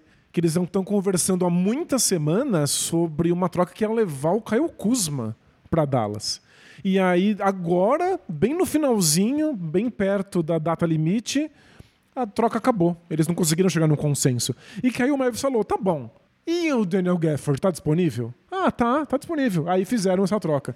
Então faz sentido que eles não, não tenham ido atrás dela especificamente, mas uma vez encerrada a troca possível pelo Kuzma, eles perceberam que o Daniel Gafford fazia sentido, mesmo que você abra mão do desenvolvimento do, do Lively no processo. É, eu acho que pode dar certo, do tipo, no futuro imediato, é menos pressão no Lively, dá pra jogar 24 minutos um, 24 minutos o outro, nenhum dos dois também é uma estrela, assim, que vai ficar ofendido de jogar menos minutos. Mas eu acho o Gafford muito superior, especialmente defensivamente. Eu acho, o, o, pra mim, o Mavis a- melhor de nível imediatamente, só que o Gafford tá lá. É que assim, é a mesma coisa que a gente falou do Hornets, é o Wizards. Mas e, pensando naquele bom momento do Gafford, quando o Wizards era melhor, eu também gosto bastante. E acho que foi uma boa troca. O que, o que pode ficar complicado a longo prazo é repetir o. perder o timing. Igual acho que o, Atlanta Hawks fez com o Okongo e o Capella. Então eles trazem o Clint Capella porque é o parceiro perfeito para os pick and rolls com o Trae Young. Aí de repente eles descobrem o Okongo, que tem grandes minutos vindo do banco, defensivamente ótimo, dá vários tocos. Quando que o Okongo vai assumir o time? Nunca, tá os dois lá até agora. Isso, aí você fica, você fica com essa bucha que é se livrar do cara que você trocou e atrapalhou o desenvolvimento do seu jovem jogador. E sabe o que o Hawks fez essa temporada e que deu muito errado? Botou os dois juntos. Não, é, não, isso é inviável. Porque começa a querer encontrar não sei o quê e. Tem essa também. Tem esse risco. Acho que o, o Mavis corre esse risco. Por outro lado, o Mavis precisa vencer imediatamente. Tem Kai Irving, tem Doncic. Mas a gente discute isso temporada que vem, sabe? Isso, perfeito. E dá até pra fazer, tipo. Os dois acham que são jovens e podem, podem ser titulares. Os dois têm entrosamento com o Doncic, por exemplo. Disputem aí. Quem jogar melhor, a gente estende Claro. contrato, vira titular. Ou racha os minutos meio a meio também, não é um problema. É que eu acho que é a solução dessa temporada. Isso. Racha os minutos até alguém provar que merece mais. Perfeito. Eles que briguem. E, E- o Rishon Holmes mal jogava. né? Não, Então, hum, e, e o Wizards está zero interessado no Rishon Holmes. O que o Wizards fez foi conseguir uma escolha de primeira rodada. Dizem que é o que eles estão tentando desesperadamente desde que eles começaram a, eles, a reconstrução do time na temporada passada. eles não conseguem nenhuma, né? Nenhuma. Na troca do Chris Paul, na troca do Bradley Beal. Eles não conseguem escolher de primeira rodada, eles queriam muito uma e uma próxima, né? Pra você acelerar o processo de construção. E aí eles conseguiram. Acho que por isso que o Mavis teve que entrar em contato com o Thunder pra uma escolha de 2024. É, mas aí vale o comentário que eu fiz mais cedo quando eu achei que era a troca da- do PJ Washington. É entre a do Thunder e a do Clippers. É tipo, se der tudo certo, vai ser a escolha 25, assim. É. Então é bom que o- a equipe de scouts aí do Wizards trabalhe, Ah, viu? eles têm uma excelente tradição draftando gente muito talentosa Não, é no que- final do draft. É que é, o Wizards só seleciona um top 10, né? top 10 é difícil, muita opção. A escolha 25 é mais fácil. É, bom, eu, eu gostei do. Tem, tem dois, du- dois, duas maneiras de ver o lado do Mavs. Eu acho que eles precisavam reforçar essas duas posições aí. O garrafão deles e Grant Williams e Derek Lively, até onde eles iam te levar. Talvez PJ Washington e Gafford seja melhor. Uhum, No talvez. papel, eu acho que é melhor. Foram, eles estão gastando todas as opções de moeda de troca que eles tinham. É a escolha de primeira rodada que está indo embora. É pick swap que eles estão mandando para trazer esses caras. Eu vi alguém dizendo que eles não têm mais escolha de, de, de, de draft até o limite da NBA. É, a de 2027 é que eles tinham. É. E aí eles mandaram pedir Washington. Qual que é a próxima? Não tem. Aí eles inventaram uma com esse pick swap do, do Thunder para ter. É, o risco de você fazer esse Sobrou- tipo de movimentação é que tem que dar certo. Você gastou a sua possibilidade de mover o elenco agora. acaba a temporada e não deu certo, e o Dallas fala: não, a gente quer mexer de novo. É o Josh Green que eles seguraram, é o Kyrie Irving, se alguém ainda quer, e, e quem sobrar entre Gafford e Lively. É, tem Essas, que ver. Será que é o, o Gafford vira outra escolha de primeira rodada de outro time? essas são as três moedas de troca teóricas que o Dallas pode ter no futuro. Então a coisa tá ficando mais magrinha, assim. É, tem que, tem que funcionar. Dallas tá fazendo aquele malabarismo de fim de mês, assim. Não, isso aqui eu compro no crédito, esse eu divido. e não, tá tudo bem, até o mês que vem. Mas tá tudo bem. E pode ficar tudo bem mesmo, porque você tem Kyrie Irving, Luka Doncic. É, é um bom time. Ó, a próxima troca que eu escolhi pra gente falar, Danilo, se você me permite, você tem mais coisa a dizer sobre Não, bora, bora pra próxima. Hornets, Dallas e afins. É a troca do Indiana Pacers com o Philadelphia 76ers, que aconteceu quando o Danilo me mandou uma mensagem no zap dizendo: Acho que o podcast hoje vai ser uma hora e meia de silêncio. Porque não tinha acontecido nada demais. Mas aí o Pacers mandou o Buddy Hield para os Sixers em troca de Marcus Morris, Furkan Korkmaz e três escolhas de segunda rodada. Palmas aí pro Furkan Korkmaz. Também conseguiram, hein? Ele e o Fournier conseguiram a liberdade. Tal qual o Fournier, ele implora para ser trocado há anos, de maneira muito educada. Tipo, vocês, sei que vocês não se interessam mais porque para que eu jogue aqui. Tem como? E o Daryl Morey olha e fala: hum, hoje não. Mas hoje sim. E ele foi pro Indiana Pacers. Assim, eu, eu gostei da troca, mas ela só vale se o Embiid voltar, né? Se o Embiid não volta, se o Embiid não joga, se o Embiid não tá lá atraindo marcação dupla, não sei quanta diferença faz pro Sixers ter ou não ter o Buddy Hield.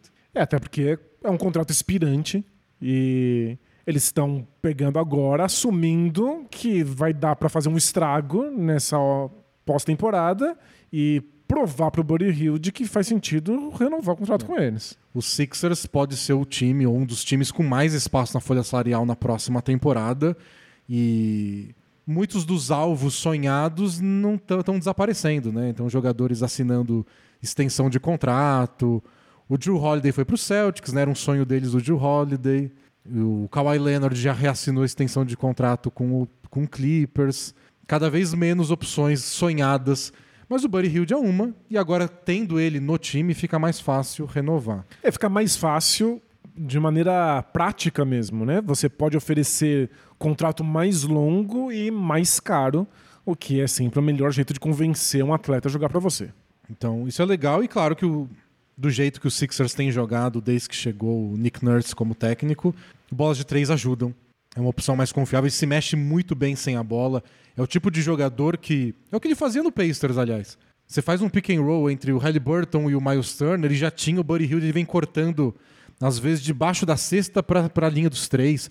É muito difícil de marcar e já é difícil marcar Maxey e Embiid. Acho que o Buddy Hield teria muito espaço. É um dos melhores arremessadores da NBA já há muitos anos, em volume, em aproveitamento, se mexe muito bem sem a bola. Acho que é o tipo de jogador que o Sixers precisa e eles perderam dois jogadores que não jogavam, né? Que é o Korkmaz e o Marcus Morris, além das três escolhas de segunda rodada que o Daryl Morey acho que não pensou duas vezes em mandar. Não, com certeza.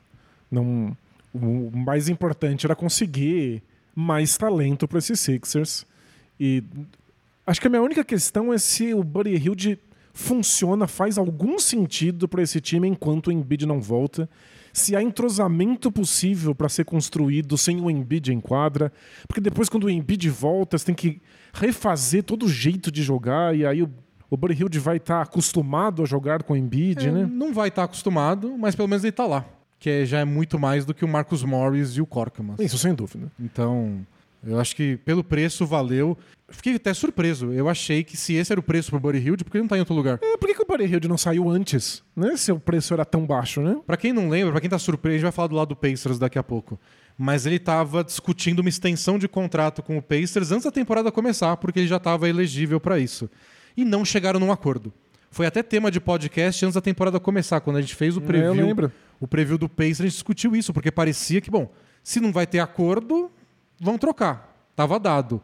Esperaram até fevereiro para isso, mas é, é, é, isso que precisava? Era Korkmaz e o Marcus Morris? Não, e três escolhas de segunda rodada. Hum, São as três escolhas de segunda rodada que encantaram o Pacers, com time. certeza. Mas tem vários times aí com três escolhas de segunda rodada para mandar e... Sei lá, acho que o Buddy Hilde é bem valioso. Muito bom no que faz. Sei lá, achei esquisito. Claro que eu não duvido da, da competência dos generais, mas duvido de alguns, né? Mas eu imagino que se tivessem outras boas propostas na mesa, eles pegariam. Não, com certeza. Eu achei curioso. O que eu consigo imaginar é que o Buddy Hilde já deu alguma dor de cabeça para pro Kings e pro Pacers. E é um defensor fraquíssimo, né? É. Então... E a dor de cabeça é no sentido de que ele nunca sabe se ele vai renovar ou não, ele nunca consegue chegar a uma conclusão. Ele é um jogador que deixa sempre as cartas dele bem escondidas. Ou, ou talvez e... tenha muito time pensando ah, eu tento no off-season quando ele for free agent. Não preciso gastar três coisas de é, segunda mas, rodada então, agora. Eu acho que é isso, porque para você pegar um contrato aspirante, você tem que confiar que o jogador vai renovar com você. Ou então, não ligar que ele vai embora, que eu acho que é o caso do Thunder com o Hayward. Perfeito, é. Acho que não, sim. Não me importa se ele sair.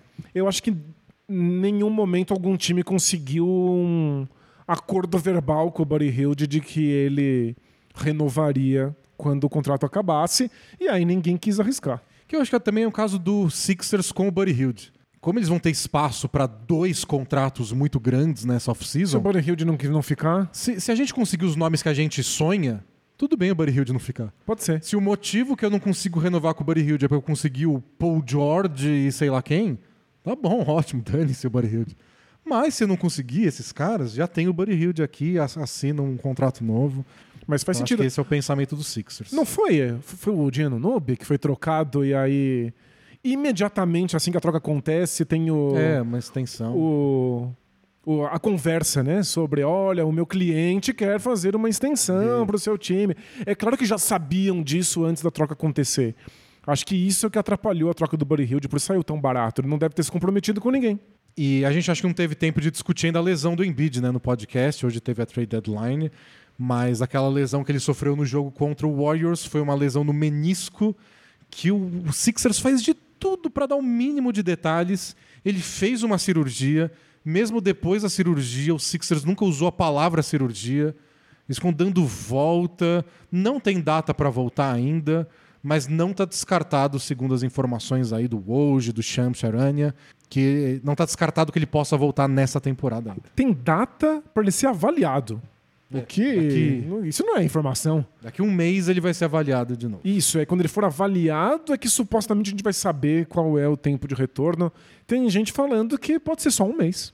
Tem gente falando que pode ser dois. Tem gente falando que a gente pode só ver ele de volta na próxima temporada. Lesão já geralmente é muito depende, né? Agora, com, com as informações vagas que os Sixers dá, eu já li tanta coisa Pode precisar de cirurgia, pode não precisar, pode ser descanso, pode ser uma semana, pode ser quatro semanas, pode ser dois meses, pode ser seis meses. Depende de muita informação que a gente não tem, mas eu senti pela troca do Buddy Hield que o Sixers tá, não abandonou ainda a possibilidade do, do Embiid voltar nessa temporada. Boa. Bom, o Marcus Morris chegou no Pacers, para a gente analisar o lado do Pacers, e já foi embora. Junto com uma escolha de segunda rodada, uma das três aí, possivelmente, que eles receberam, para o San Antonio Spurs em troca de Doug McDermott, ou Doug McBuckets, se você for íntimo. E é íntimo e bastante deslumbrado. O McDermott chega, lógico, para esse lugar do Buddy Hill de especialista em bolas de três. Ele já jogou três temporadas no Pacers, de 2019 a 21, e jogou com o Rick Carlisle no Mavs, em 2018. Então tem conhecimento aí da franquia, do novo técnico, e eu acho que o Pacers percebeu logo que, ó, se a gente quer continuar tendo esse ataque espetacular, muito passava pela poder de gravidade do Buddy Hield. O McDermott não está no nível do Buddy Hield, mas alguém a gente tem que ter. Já perderam o Bruce Brown, né? Agora perderam o Buddy Hield do time titular que fez história chegando na final da Copinha. O McDermott quebra um galho, pelo menos. É que é, é exatamente isso, né? Ele quebra um galho. Ele é cos-pobre. Né? É cosplay de papel crepom. Ele consegue simular o que o, o Buddy Hilde faz. Eu acho que ele até se movimenta melhor sem a bola que o, que o Buddy Hilde. Ele é muito bom nisso. Mas. Eu sou mais o Buddy Hilde. Mas ele é mais, mais lento, pior defensor. Né? Não é um arremessador de tanto volume quanto o Buddy Hilde. É, tipo, é, é realmente para tapar um buraco às pressas. É, nessa temporada, o McDermott está com 43% de aproveitamento de três pontos, mas, mas ele jogava. Quanto, quantos arremessos por jogo? 3,8. Ele jogava 15 minutos só no Spurs. Então, o Buddy Hilde jogava muito mais. É essa questão do Buddy Hilde, né? Ele... Ao longo da carreira, ele conseguir manter um aproveitamento acima dos 40% com muito volume. É, o volume dele é surreal. É muito difícil você ter um aproveitamento tão alto arremessando tanto.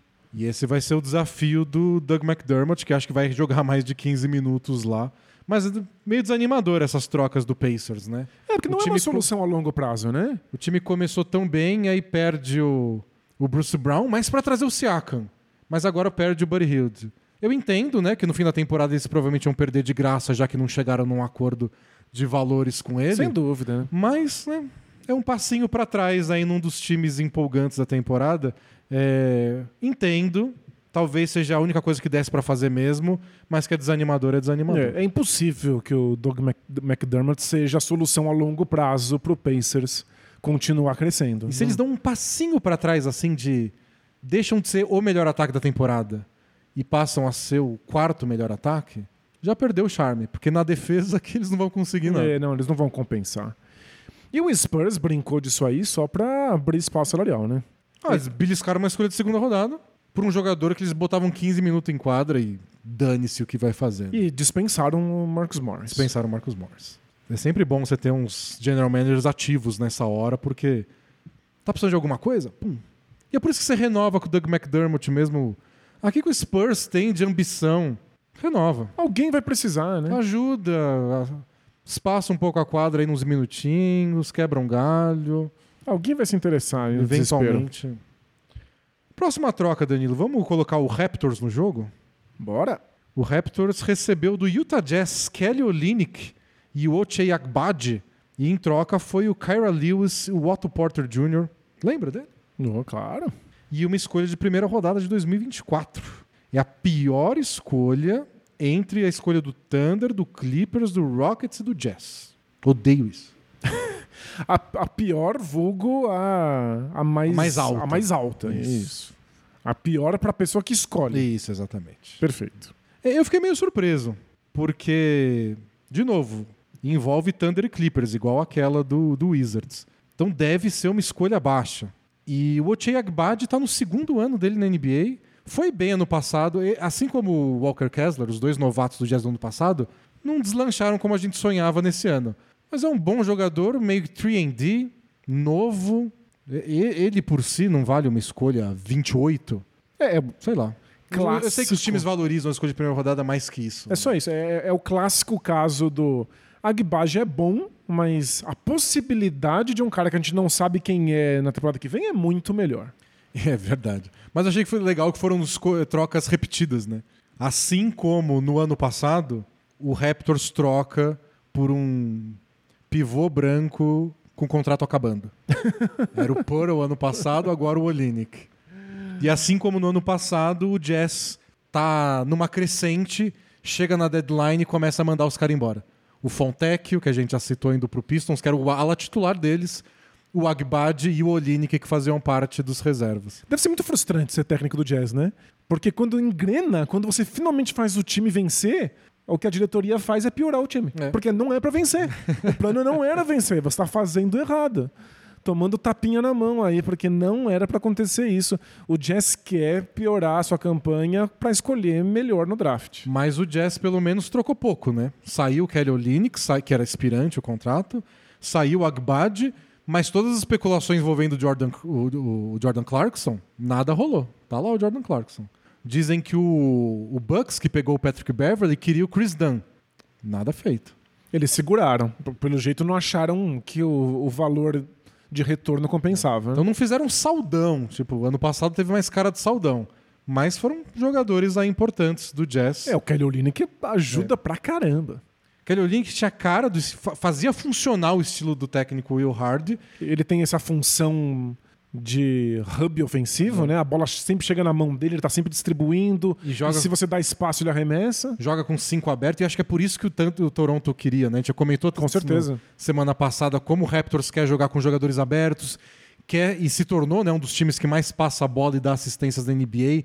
Nesse estilo, o Olynyk encaixa perfeitamente e arremessa bem de três, que é uma coisa que o Raptors também precisa. Não, o Kelly Olynyk faz muito sentido porque o Raptors está construindo e é lá. canadense, né? Tem, tem sempre o fator geográfico, né? a gente nunca pode esquecer. O fator geográfico Tá é essencial. Voltando pra casa, tipo o RJ Barrett, que- duas trocas por canadenses.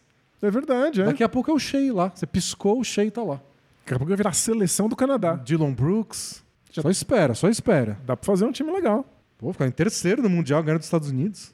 É que o Shea, que é o mais importante, não vai chegar nunca, né? Mas Nunca, nunca. Beleza, Acabar a carreira no Thunder. o Andrew Wiggins, aliás, não foi trocado. Golden State Warriors não fez nada. Nada. Você tá falando das trocas que aconteceram? Nem Warriors, nem Lakers, nem Bulls se mexeram. Nem o Hawks. Nem o Hawks, é verdade. Quatro times bastante especulados não fizeram uma troquinha sequer. Bom, é, mas já que a gente botou o Raptors na parada, né? O Raptors também pegou o Spencer Dinwiddie do Nets. Trocou, é, dispensou né, imediatamente o Dinwiddie.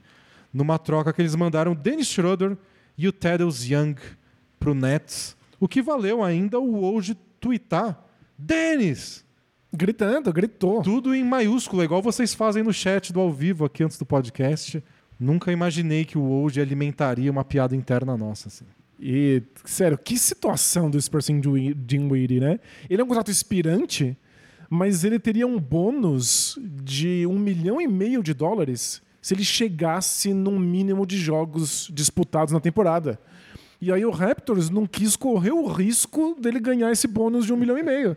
Por isso que recebeu e já se livrou dele imediatamente. Pagou o restante de salário para não ter que pagar o bônus. É, e o Schroeder começou bem na temporada do Raptors, que precisava desesperadamente um armador, né? Porque eles perderam o Van Vliet, não conseguiram ninguém no off-season, aí no finzinho do off-season eles trouxeram o campeão mundial Dennis Schroeder. Mas depois que o Quickley chegou, ele foi pro banco, tava reclamando, tipo, pô, de novo eu pago o pato? É sempre ele que tem que ir pro banco. Porque é a história da vida do Dennis Schroeder. assim. Coitado, né? Ele é reserva e começa a jogar bem, vira titular, tem uns números legais. Aí sempre o time olha e fala: Você tá bem, mas a gente precisa de um melhor. E aí faz uma troca por alguém mais novo, mais famoso, mais caro. E ele volta pro banco. Ele tá preso no limbo. Ele é bom demais pra ser um reserva, mas ruim demais pra É. ser titular. A carreira dele começou assim, né? Reserva do Jeff Teague no Hawks. Aí, não, vamos trocar o Jeff Teague, ah, o time vai ser o time do Schroeder agora. Não, não é como a gente esperava. É, aí é troca ele, ele vai ser sexto homem no Thunder, vai ser sexto homem no Lakers, vai ser sexto homem em todo lugar. Mas, Dennis Schroeder, sabe o que ninguém pode tirar de você? Hum. O título de campeão do mundo. Isso é. E foi o melhor jogador da Copa do Mundo. É isso. Não foi sexto homem, não. Diga-se de passagem. É, Mas aí, depois que o Quickley chegou, acho que não fazia mais sentido. Assim como o Thaddeus Young não estava jogando mais nada, né? É, Nets, quer, quer falar mais do Jazz ou do Raptors? Não, vamos, vamos, vamos falar do Nets, do, do Spencer Dinwiddie, que aliás anotei aqui pra gente dar risada juntos. Terceira trade deadline seguida que ele é trocado, né? Ele tava no Wizards, aí foi trocado pro Mavs, aí depois do Mavs pro Nets, agora do Nets pro Raptors. E agora tá desempregado. O Nets esteve envolvido numa troca tripla aí com o Memphis Grizzlies e o Phoenix Suns. Eu acho que o mais importante, pensando no campeonato, é que o Phoenix Suns recebeu Royce O'Neal e o David Roddy. O Royce O'Neal veio do Nets, o David Roddy do Memphis Grizzlies. E o Suns olhou para a off-season deles e falou: Eu lembro todos aqueles contratos mínimos que a gente fez? É, dane-se todos eles. Porque foram embora o Yuto Watanabe, o Chimedzi Meto, o Keita Bates Diop e o Jordan Goodwin. Ah, Não, não gostei de ninguém, vai todo mundo embora. Quero o Royce O'Neal, que realmente é melhor que todos eles. Muito. É, inclusive, eu acho que se juntar todos eles no mesmo corpo, dá Royce O'Neal. Eu gosto do Chimedzi Meto. Mas o Royce O'Neal é melhor. Não tô, É não melhor. tô- não question- não tô questionando o que você falou. Mas gosto do Meto. E tem isso, ele é bom defensor, forte, pesado, briga no garrafão e arremessa bolas de três pontos. Arremessa bem até do perímetro. Então, ele, no fundo, ele é a junção de vários desses jogadores. Ele é, Ele é o, as mesmas funções. ele é o estilo de jogador que o Suns precisava. Porque o Suns tem as outras posições definidas, né? Com Devin Booker, com Bradley Beal, com Duran, com Nurkic. Essa posição 4, em 3, 4, né? Depende do que o Durant estiver fazendo ou quem o Durant estiver marcando, é a que estava mais em aberto. E o ideal para eles é um defensor alto que possa marcar várias posições e que no ataque saiba se mexer e arremessar de três. É o Royce O'Neal. Já teve melhores e piores momentos na carreira, teve uma fase boa no Jazz, né, que foi quando ele brilhou. No Nets ele tinha vários clones lá, né, com Finney Smith e companhia, mas assim, de formato assim, do tipo de jogador que precisava, o Suns conseguiu o que eles queriam. Perfeito. E eu tô muito surpreso que eles conseguiram, junto nessa brincadeira, o David Roddy. O David Roddy perdeu bastante espaço no Grizzlies, até porque eles se apaixonaram pelo Vince Williams Jr., né? Que tinha um contrato two-way, eles acabaram estendendo esse contrato para virar um contrato integral. David Roddy acabou perdendo minutos, mas eu acho ele um bom defensor, um jogador bem agressivo de, de, de garrafão. Quando você perde espaço no Memphis Grizzlies do ano do Senhor de 2024, o Memphis Grizzlies que consegue aparecer num jogo com uma lista de machucados com 13 nomes. Tem que botar três jogadores em contrato de 10 dias só pra fechar o time e conseguir entrar em quadra. É esse time que você perde espaço? É meio que. Mas ele jogou bem. Quando ele teve minutos, quando ele teve oportunidade, eu, eu não achei que ele jogou mal. Acabou caindo no colo do Suns aí. Veio meio de graça. Dá um pouquinho de profundidade e juventude pra esse elenco também. O Suns perdeu tantos outros nomes aí que precisa realmente fechar o elenco. É. E o David Rod é isso. Tem o físico, tem a posição, é jovem, vale tentar. Eu achei que foi uma boa aposta. Justamente. É o que a gente já brincou algumas vezes aqui de a expressão que eles usam em inglês, né? De, é o segundo draft.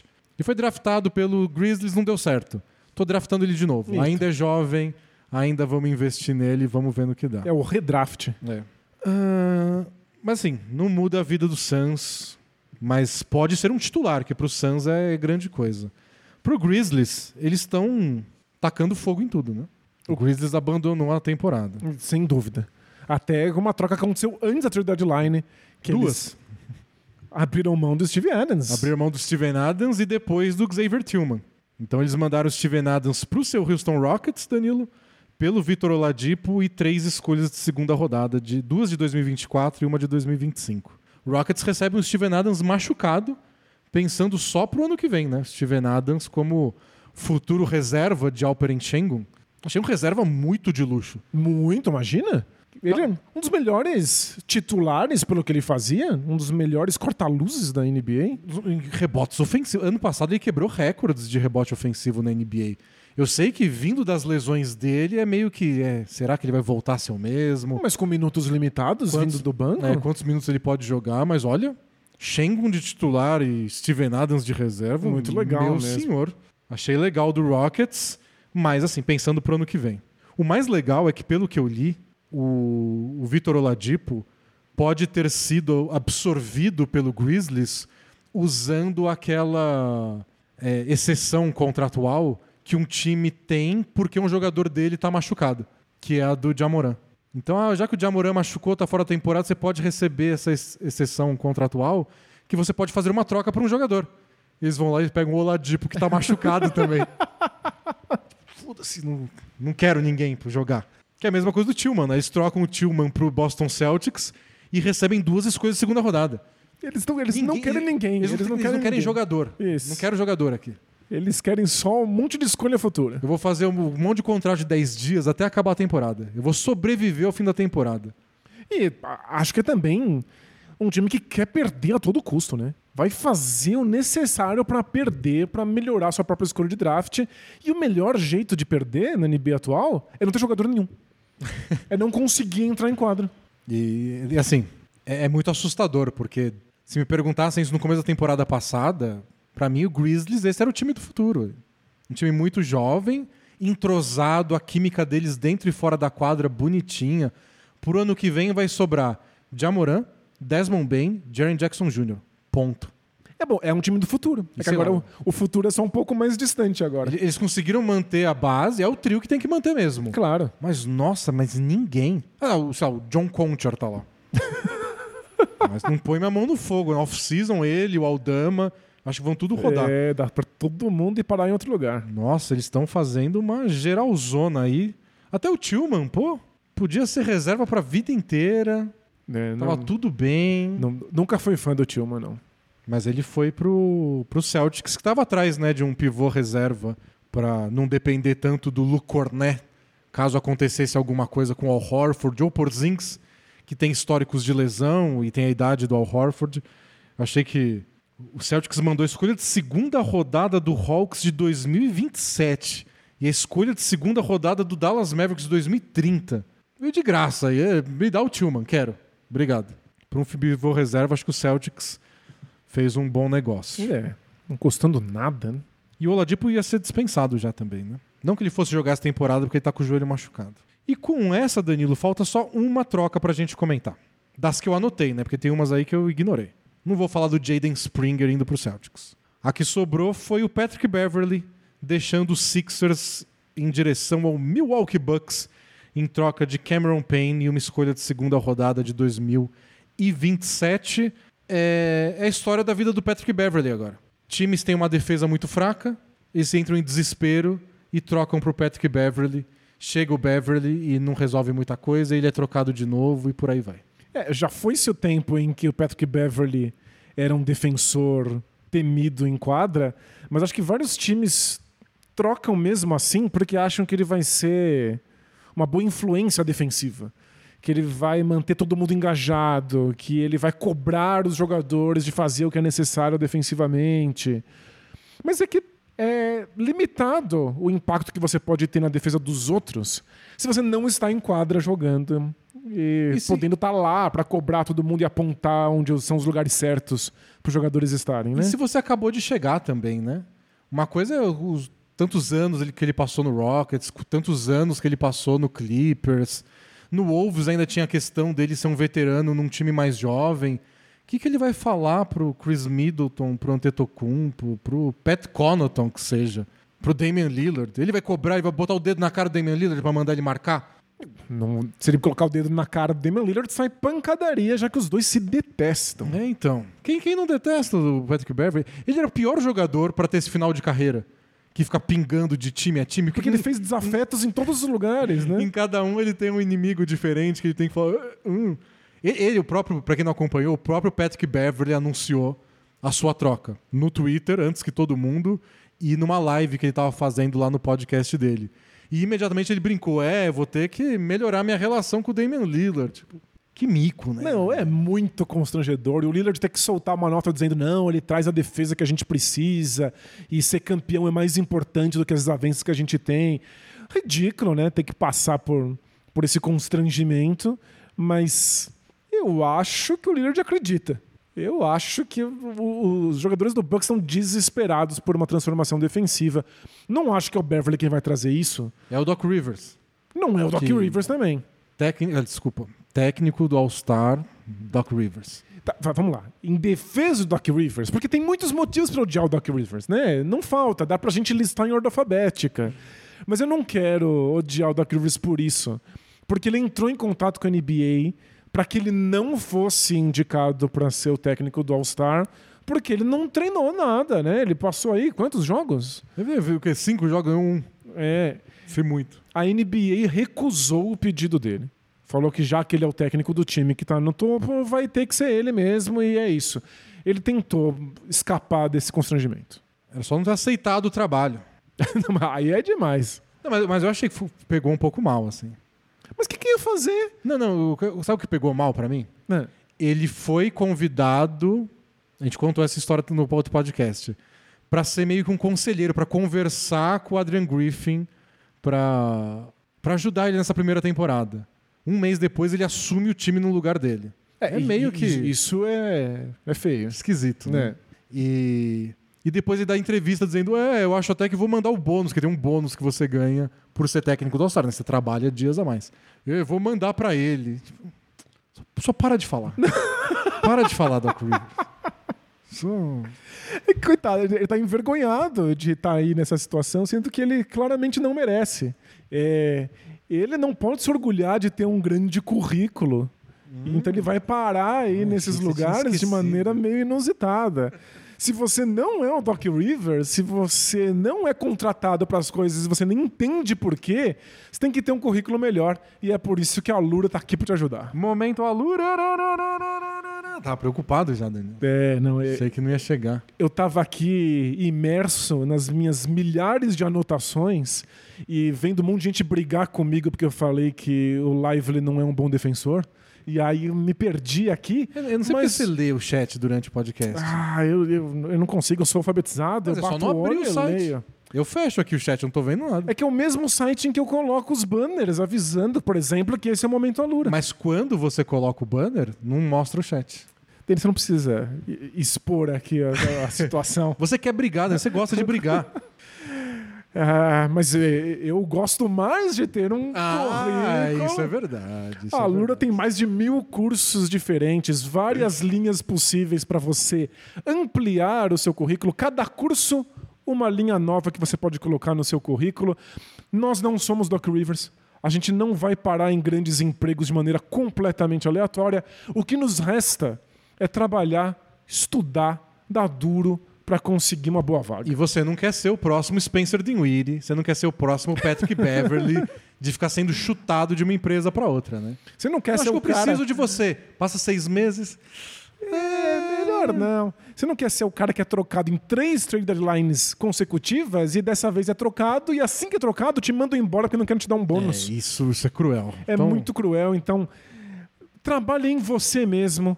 Trabalhe no seu próprio currículo. A Lura está aqui, maior escola de tecnologia online do Brasil, para te ajudar. E, claro, com um baita de um desconto. 15% de desconto, você pode entrar no alura.tv barra bola presa ou usar o cupom bola presa 15 para ter esse 15% de desconto, aproveitar e catapultar sua carreira. Boa! Bom, eu acho, Danilo, que de jogar de trocas propriamente ditas não faltou nenhuma. É mesmo? É. Agora, se você quiser, você pode falar que time. Se algum time te decepcionou por não ter feito nada. Ou talvez um time fez alguma coisa, tipo Raptors, fez trocas, mas manteve o Bruce Brown, que era bastante especulado em vários times. Mas Lakers não fez nada. O Wizards fez trocas, mas não envolveu o Kuzma nem o Tyus Jones. O Hawks não fez nada. O Clippers acabou não trazendo ninguém, o que quer dizer que o PJ Tucker ficou lá, ele era o principal candidato a um negócio. E não é só isso, né? O PJ Tucker estava ativamente pedindo para ser trocado, teve que soltar uma nota dizendo que não vai exigir buyout, que ele não vai pedir para que o demitam, que ele vai até o final dessa temporada e aí assina um contrato novo em outro lugar, mas ele queria muito ser trocado.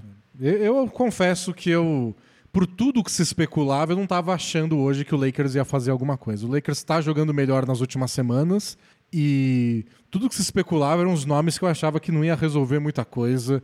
E na temporada passada, e até no começo desse ano, quando alguns jogadores estavam machucados, o Lakers reclamou tanto, os jogadores, o Darvin Ham, sobre continuidade, sobre jogar mais tempo junto, sobre dar um tempo pra gente. Vai, vai fazer uma troca que não seja por um grande nome agora, acho que ele não estava combinando com os discursos. E como Mas não e- tinha nenhum grande nome especulado, eu achei que o Lakers não ia fazer nada mesmo. Mas e a ampulhetinha do senhor LeBron James? A ampulhetinha não queria dizer que Tá acabando o tempo, tem que trocar pra me dar um Então. time melhor? Talvez a ampulhetinha no, no tweet dele queria dizer eu quero que faça alguma coisa. Uhum. Mas sei lá, o Lakers já desobedeceu algumas vezes o LeBron nos últimos tempos. E até dizem que no jogo contra o, o Knicks, que o LeBron deu uma entrevista depois do jogo. O Lakers ganhou do Knicks. Knicks desfalcado, mas de qualquer forma. Com a toalhinha do Knicks no ombro. Nossa, o que choveu de história falando foi de propósito. Porque ele elogiou né, o Knicks e jogar no Madison Square Garden. E o Knicks tá em alta agora, né? Ah, agora todo mundo elogia.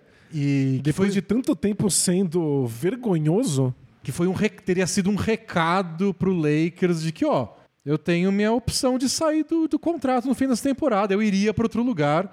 E o Knicks é tão glamuroso, o Nova York é tão glamuroso quanto o Los Angeles, então fiquem esperto. Então talvez tenha sido isso a ampulheta, não sei. Mas assim, se o LeBron quiser jogar no Nova York, ou quiser sair do Los An- de Los Angeles só para outra grande metrópole, essa é a hora. Essa é a hora que o Knicks é um bom time. Pois é, não é muito comum aí nas últimas duas décadas. Manda o Julius Randle. Não. Mas assim, não fiquei decepcionado com o Lakers, não, porque eu não tava esperando uma grande troca. Sem uma grande troca, às vezes é melhor não fazer nada mesmo. É, eu fiquei indignado que o Hawks não fez nada. Pra mim é completamente inaceitável que eles não tenham trocado o DeJounte Murray. A gente sabe que não funciona, está todo mundo ciente. O Hawks está preso nesse momento num limbo terrível. Depois de ter tido a temporada 50-50, né, com 41 vitórias, 41 derrotas, no meio da, da tabela em ataque e defesa. Eles estão tendo outra temporada totalmente medíocre, em que eles não vão conseguir uma boa escolha no draft, nem vão conseguir brigar nos playoffs. Mas estão no melhor momento deles na temporada agora. Que é sempre aquela coisa do tipo, engana, né? é, eu levo isso em consideração ou não? Porque a gente tem uma semana péssima agora, não dá pra trocar mais ninguém. É, então, já era. Eu acho que eles estão insistindo numa coisa que eles já sabem, já estão cientes que não funciona, que não deu certo. Mas a gente am- amanheceu nessa quinta-feira com a possibilidade, com a expectativa de que a grande troca seria do Hawks. A primeira notícia do dia foi que Pelicans e Hawks estavam bastante engajados numa troca que envolveria o DeJounte Murray. E no fim não deu nada. As últimas informações que eu li antes da gente começar a gravar era de que o ponto principal era o Herb Jones. Que o, o, o Hawks só faria a troca envolvendo o DeJounte Murray se o Herb Jones viesse para Atlanta e que o Pelicans não queria botar o Herb Jones de jeito nenhum. A gente não sabe os outros nomes. Teve notícia falando que seria o DeJounte Murray mais o Onyeko Congo, que para mim é muito talento. É muita coisa, né? Se tem o Okongo, tem que ter o Herb Jones. Tem que ter o Ingram. Se não tiver o Ingram, é o Herb Jones mais o Trey Murphy. Que a gente começa a botar uns nomes meio pesados aí. Não é o tipo de troca que rola assim na deadline. Não. E no fim não teve nada mesmo. Então, nada de troca do Pelicans, nada de troca do Hawks. E, o- e o Pelicans é um time que podia fazer alguma coisa justamente porque tem gente demais, né? Eles têm um elenco muito profundo, né? Então, seria um time aí que talvez pudesse fazer uma troca mais bombástica. Não fez. É, e por fim, acho que um micro comentário sobre o mercado de buyouts. Porque a gente teve o Spencer Dinwiddie, que foi dispensado. Vários times vão ficar interessados. Ele não é espetacular. É, é um desses jogadores que é difícil de encaixar, difícil funcionar sem ter a bola nas mãos. Não é à toa que ele é trocado de um lado para o outro e dessa vez não tem sequer emprego para o Raptors economizar um trocado. Mas já tem a notícia aqui. Lakers, Mavs, Pelicans e Sixers interessados em Spencer Dinwiddie. Pois é, no, no mínimo é um pontuador, é um jogador alto. E tem o fato de que o Hornets, para fazer a troca do Gordon Hayward e do PJ Washington, ele foi obrigado a cortar três jogadores do elenco. Então eles vão ter que mandar alguém embora. E lembrando que eles têm o Kyle Lowry. Eles pegaram na troca do Terry Rogier, também o Lowry bastante especulado. Voltaram para Filadélfia. É, uma, É, o- principal. O Sixers conseguiu abrir espaço salarial com as trocas de hoje, então o Sixers conseguiria pagar o contrato do Kyle Lowry caso ele vá pro buyout mesmo. E talvez outros jogadores que não foram trocados, tipo o PJ Washington, ou PJ Tucker, desculpa, embora ele tenha dito, como você falou, Que não vai que pedir não o vai buyout. pedir, mas às vezes você consegue sem pedir também. É isso, às vezes ele fala que não vai pedir, o Clippers tem a decência de dispensar. Mas é que não faz muito sentido, né? Porque Assim, se- o, o buyout é um acordo entre as duas partes. Você teria que fazer um acordo em que o Clippers economizasse muito dinheiro. O PJ Tucker teria que abrir mão de dinheiro. Porque senão, já que você vai ter que pagar o salário mesmo, é melhor você não dar o PJ Tucker para um adversário. É que, as- é, é que às vezes financeiramente faz sentido para o jogador abrir mão de uma parte, porque essa parte você vai receber do próximo time que vai contratar. Mas o medo é o caso é o Drew Holiday, né? Você troca o jogador ou dispensa e de repente está no seu principal rival. Embora acho que o PJ Tucker não cause mais esse medo todo que ele já causou nos anos anteriores. Sei que o Bucks estaria desesperado por ele. O Bucks acho que amaria ter o PJ Tucker de volta. O Bucks precisava fazer alguma coisa e trouxe só o Patrick Beverly. É. E teve outra coisa que o Bucks fez né, no dia de hoje, que foi trocar o Robin Lopes pro ah, essa Kings. que eu não anotei também. Isso, e o Kings só dispensou. Então, não, vala, não valia a pena a gente falar disso na troca, mas vale a pena dizer que o Robin Lopes está disponível. É, pelo menos é, um. Ele, tira fotos boas com os mascotes. Isso. Então, foi, foi tema também da revista dessa semana para os assinantes. O tour do Robin Lopes trocando de camisa depois dos jogos com os mascotes. Ele fez na última semana com o Jess Bear, o mascote do Utah Jazz. É fofo, é bom para suas redes sociais. Os mascotes adoram quando vai enfrentar o Bucks, porque tem, tem conteúdo para produzir. Pois é. E o que é a vida se não produzir conteúdo? Pra gente, principalmente. Mas eh, agora, sem, sem brincar em quadra, o Robin Lopes é um. Não, pivô- não é nada. Ele é um pivô grande que pode fazer falta nos adversários se você precisar. É só Se isso. você for enfrentar o Shaquille O'Neal no ano 2000, É importante você ter um É cara só pra importante. queimar falta, né? é isso, Danilo. Que Posso, é isso. posso pedir todas as opiniões suas? Porque Opa! eu quero todas as opiniões e tem uma aqui que eu tô coçando em mim. Já falei disso no Twitter, mas quero a sua opinião também sobre o campeonato de enterradas. Que provavelmente você vai poder apostar no vencedor lá na KTO, que é quem coincidentemente patrocina aí. Coincidente. co- co- A coincidência. sessão Quero Todas as Opiniões. Você pode apostar lá em todos os eventos do All-Star Weekend, que é na semana que vem, né? no fim de semana que vem, lá em Indianápolis. E lembrando que você aposta na KTO com o cupom BPresa, Isso, tem um verdade. bônus no primeiro depósito. E anunciaram essa semana os, os participantes do Campeonato de Enterradas, Danilo. Que vai ser o atual campeão Mac McClung, Que duvido que qualquer um de nós reconheceria se visse na rua. É, ele já não foi reconhecido, ele contou, por um- uma pessoa que estava com a camiseta dele. Você tá brincando. A pessoa comprou a camiseta porque ganhou um campeonato de enterradas, mas não sabia a cara. Exatamente. Vai ter também o novato Jaime Jaques Jr., Esse a gente conhece, o Jaiminha. Um- uma grande estrela, né, para variar, finalmente, Jalen Brown. É. Aí sim, gostei. Primeiro All-Star que vai con- concorrer no campeonato de enterradas desde 2017. E, para finalizar, o Topping. Não o Obi Topping, o irmão dele, o Jacob Topping, que joga no time da D-League do New York Knicks. Não, é só muita vergonha ter que colocar a gente da D-League. E, e é assim, a- assim que eu li a lista, o que eu pensei é. Yoke, a gente é bem cauteloso, a gente é dos que menos se emocionou ao longo dos anos em detonar o campeonato de enterrados. Isso. Tem que acabar. Chega, acabou, né? acabou, acabou o campeonato de enterrados. Termina. Fim. Foi bom enquanto durou. Parabéns pra todo mundo. Pode voltar um dia? Até pode, mas não dá mais. Precisa de quatro pessoas, Danilo. Quatro jogadores da NBA. Eles conseguiram dois. Porque o McClung não joga também. E É gente que tem contrato de 10 dias, ou no máximo é um two-way, ou tá na D-League e é convidado. Gente, é o All-Star Weekend da NBA. Tem que ser jogadores da NBA. claro, e- São os- Eu quero conhecer a pessoa que tá lá. E Vamos dissecar um pouco assim. O que significa o campeonato de enterradas? Nós não queremos ver as melhores enterradas. Eu sei que parece absurdo falar isso, mas é que sabe quem dá as melhores enterradas? Uns carinha magricelo que não joga basquete lá na França. Uns acrobata, né? Uns que acrobata franceses. saiu do Cirque du Soleil e foi pra fazer enterrada no, no Instagram. É isso, tem uns ginastas que são especializados em dar enterradas, eles dão oito giros, fica de ponta cabeça, em Não sabem nem bater bola. Exato, eles não jogam basquete. E eles dão enterradas maravilhosas. Não tem graça. Quer dizer, tem graça se ele tá lá fazendo entretenimento da sua festa de aniversário. Que é pra É isso que eles, que eles vivem, é. Melhor que o Hulk. O- aquele Hulk horroroso da, da festa de aniversário. Mas é, é pra ir entreter o happy hour da sua empresa. Você não quer ver grandes enterradas. A gente quer ver enterradas incríveis dos jogadores da NBA que a gente conhece e acompanha. De, de preferência, os jogadores mais conhecidos. Tipo, de preferência o LeBron James, não o Jaime Hackers. Mas o Jaime Hackers, pelo menos, é um dos melhores novatos. Então, beleza. Mas o... aí que eu traço a linha. E já teve momentos em que todas as estrelas queriam competir. Depois foi uma segunda leva. Aí, quando o pessoal animou lá com Dwight Howard e Nate Robinson, aí tinha mais estrelas falando assim: não, quero competir. Na hora não competiam. Aí depois já começou a ter uma leva de uma galera que ganhava e a gente mal via jogar. Aí teve a ressurreição com Aaron Gordon e Zach Lavine. Então tem altos e baixos, não é sempre que a gente reconhece de primeira os participantes. Agora, colocar gente da Liga de Desenvolvimento. Mas aí, o mínimo, o mínimo é ser jogo. fechar as portas. O mínimo é ser jogador da NBA. Só isso que eu tô pedindo. Só isso.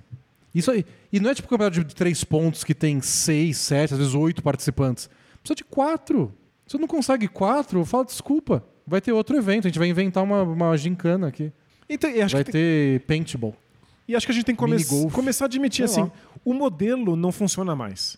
Porque os jogadores têm mais medo da reação negativa do que esperança de que a entrada dele seja bem recebida. É, mais, mais medo de passar vergonha do que de entrar pra história, de uma história rica, que tem Michael Jordan, Dominic Wilkins, Kobe Bryant, Vince Carter e blá, blá, blá. Não, nem quero entrar nessa história. Só tenho medo de tomar uma nota 9 e ficar errando seis enterradas seguidas. Ficar errando as enterradas é muito vexaminoso. Dar uma enterrada normal e fazer aquele silêncio sepulcral no ginásio é só muita coisa a perder e quase nada a ganhar. Os jogadores não querem participar. Aí você admite que o modelo não funciona mais para os novos tempos, para o ódio que eles vão receber no Twitter quando eles fazerem uma enterrada boba. E aí você pensa em outra coisa. Então, esse é meu, essa é a minha opinião. Boa, é a se minha vocês também. querem, acaba. Se não... Tenta, tenta todo ano. Tem quatro jogadores de, de nível razoável que querem. Se não tem, não faz e inventa outra coisa. Eu sei que o patrocinador vai ficar bravo, mas o Adam Silver vai pensar numa alternativa. E dito isso, todo o meu respeito a Jalen Brown. Por ter topado essa loucura, Você né? topou essa, não precisou combinar com os amiguinhos. Se você vai, eu vou. Não, eu quero ir. Ele só foi. Tem umas enterradas pra fazer. E talvez nem, nem faça nada demais e o pessoal vai no, no- no ginásio. Mas tudo bem, ele foi. Fez a parte dele. respeito ao Jalen Brown, achei muito legal. O Jaime Hackers estou curioso também para ver. Agora, eu, tipo, eu amei as enterradas do McClung ano passado. Ele é bom nisso. Ele só não joga na NBA. Só isso. Chamou o acro- acrobata francês lá, então. Pois é, exatamente. É isso, pessoal. A gente estourou o tempo hoje. Não vai ter Both Things Play Hard. Eu separei umas perguntas, mas não vai dar tempo. Trade Deadline é especial, né? Um evento anual e a gente tem que se de- dedicar integralmente a isso. Pedimos desculpas a todo mundo que ouve o Bola Presa de, de canto de ouvido, porque tem uma outra pessoa que gosta de basquete ouvindo. É, se você quer ouvir a gente conversar sobre outro assunto, escuta o Escuta Essa. Toda semana, quarta-feira, nosso outro podcast, que pode ser de qualquer assunto, mas nunca de basquete. Não, lá a gente compartilha histórias. Cada semana um conta uma história incrível pro outro. Essa semana o Danilo falou de ostra excitada. Não tem limite. Pior é que é verdade. Vai dar uma conferida lá todas as quartas no Spotify ou no seu agregador de podcast favorito. E se você quer ouvir a gente falando mais de basquete, nove e meia da noite no sábado a gente vai estar no League Pass comentando Pacers e Knicks. É o jogo vivo, então se você for cliente vivo é de graça. Se você não for, aí tem que ser assinante do próprio League Pass, mas que está com o preço mais baixo porque já passou o meio da temporada. E na segunda-feira no YouTube da NBA Brasil estaremos falando no, intervalo e no pré-jogo de Nuggets e Bucks. É Yannis contra Jokic, nada mal. E acho que na semana que vem deve entrar minha participação no Panela, que é a mesa redonda sobre NBA lá do Amazon Prime. Pô, a minha entrou semana passada, a sua deve entrar na próxima. Exato. Então é isso, assim que você escuta a gente, até, claro, a próxima quinta-feira. É isso. Até lá. Tchau. Tchau, tchau!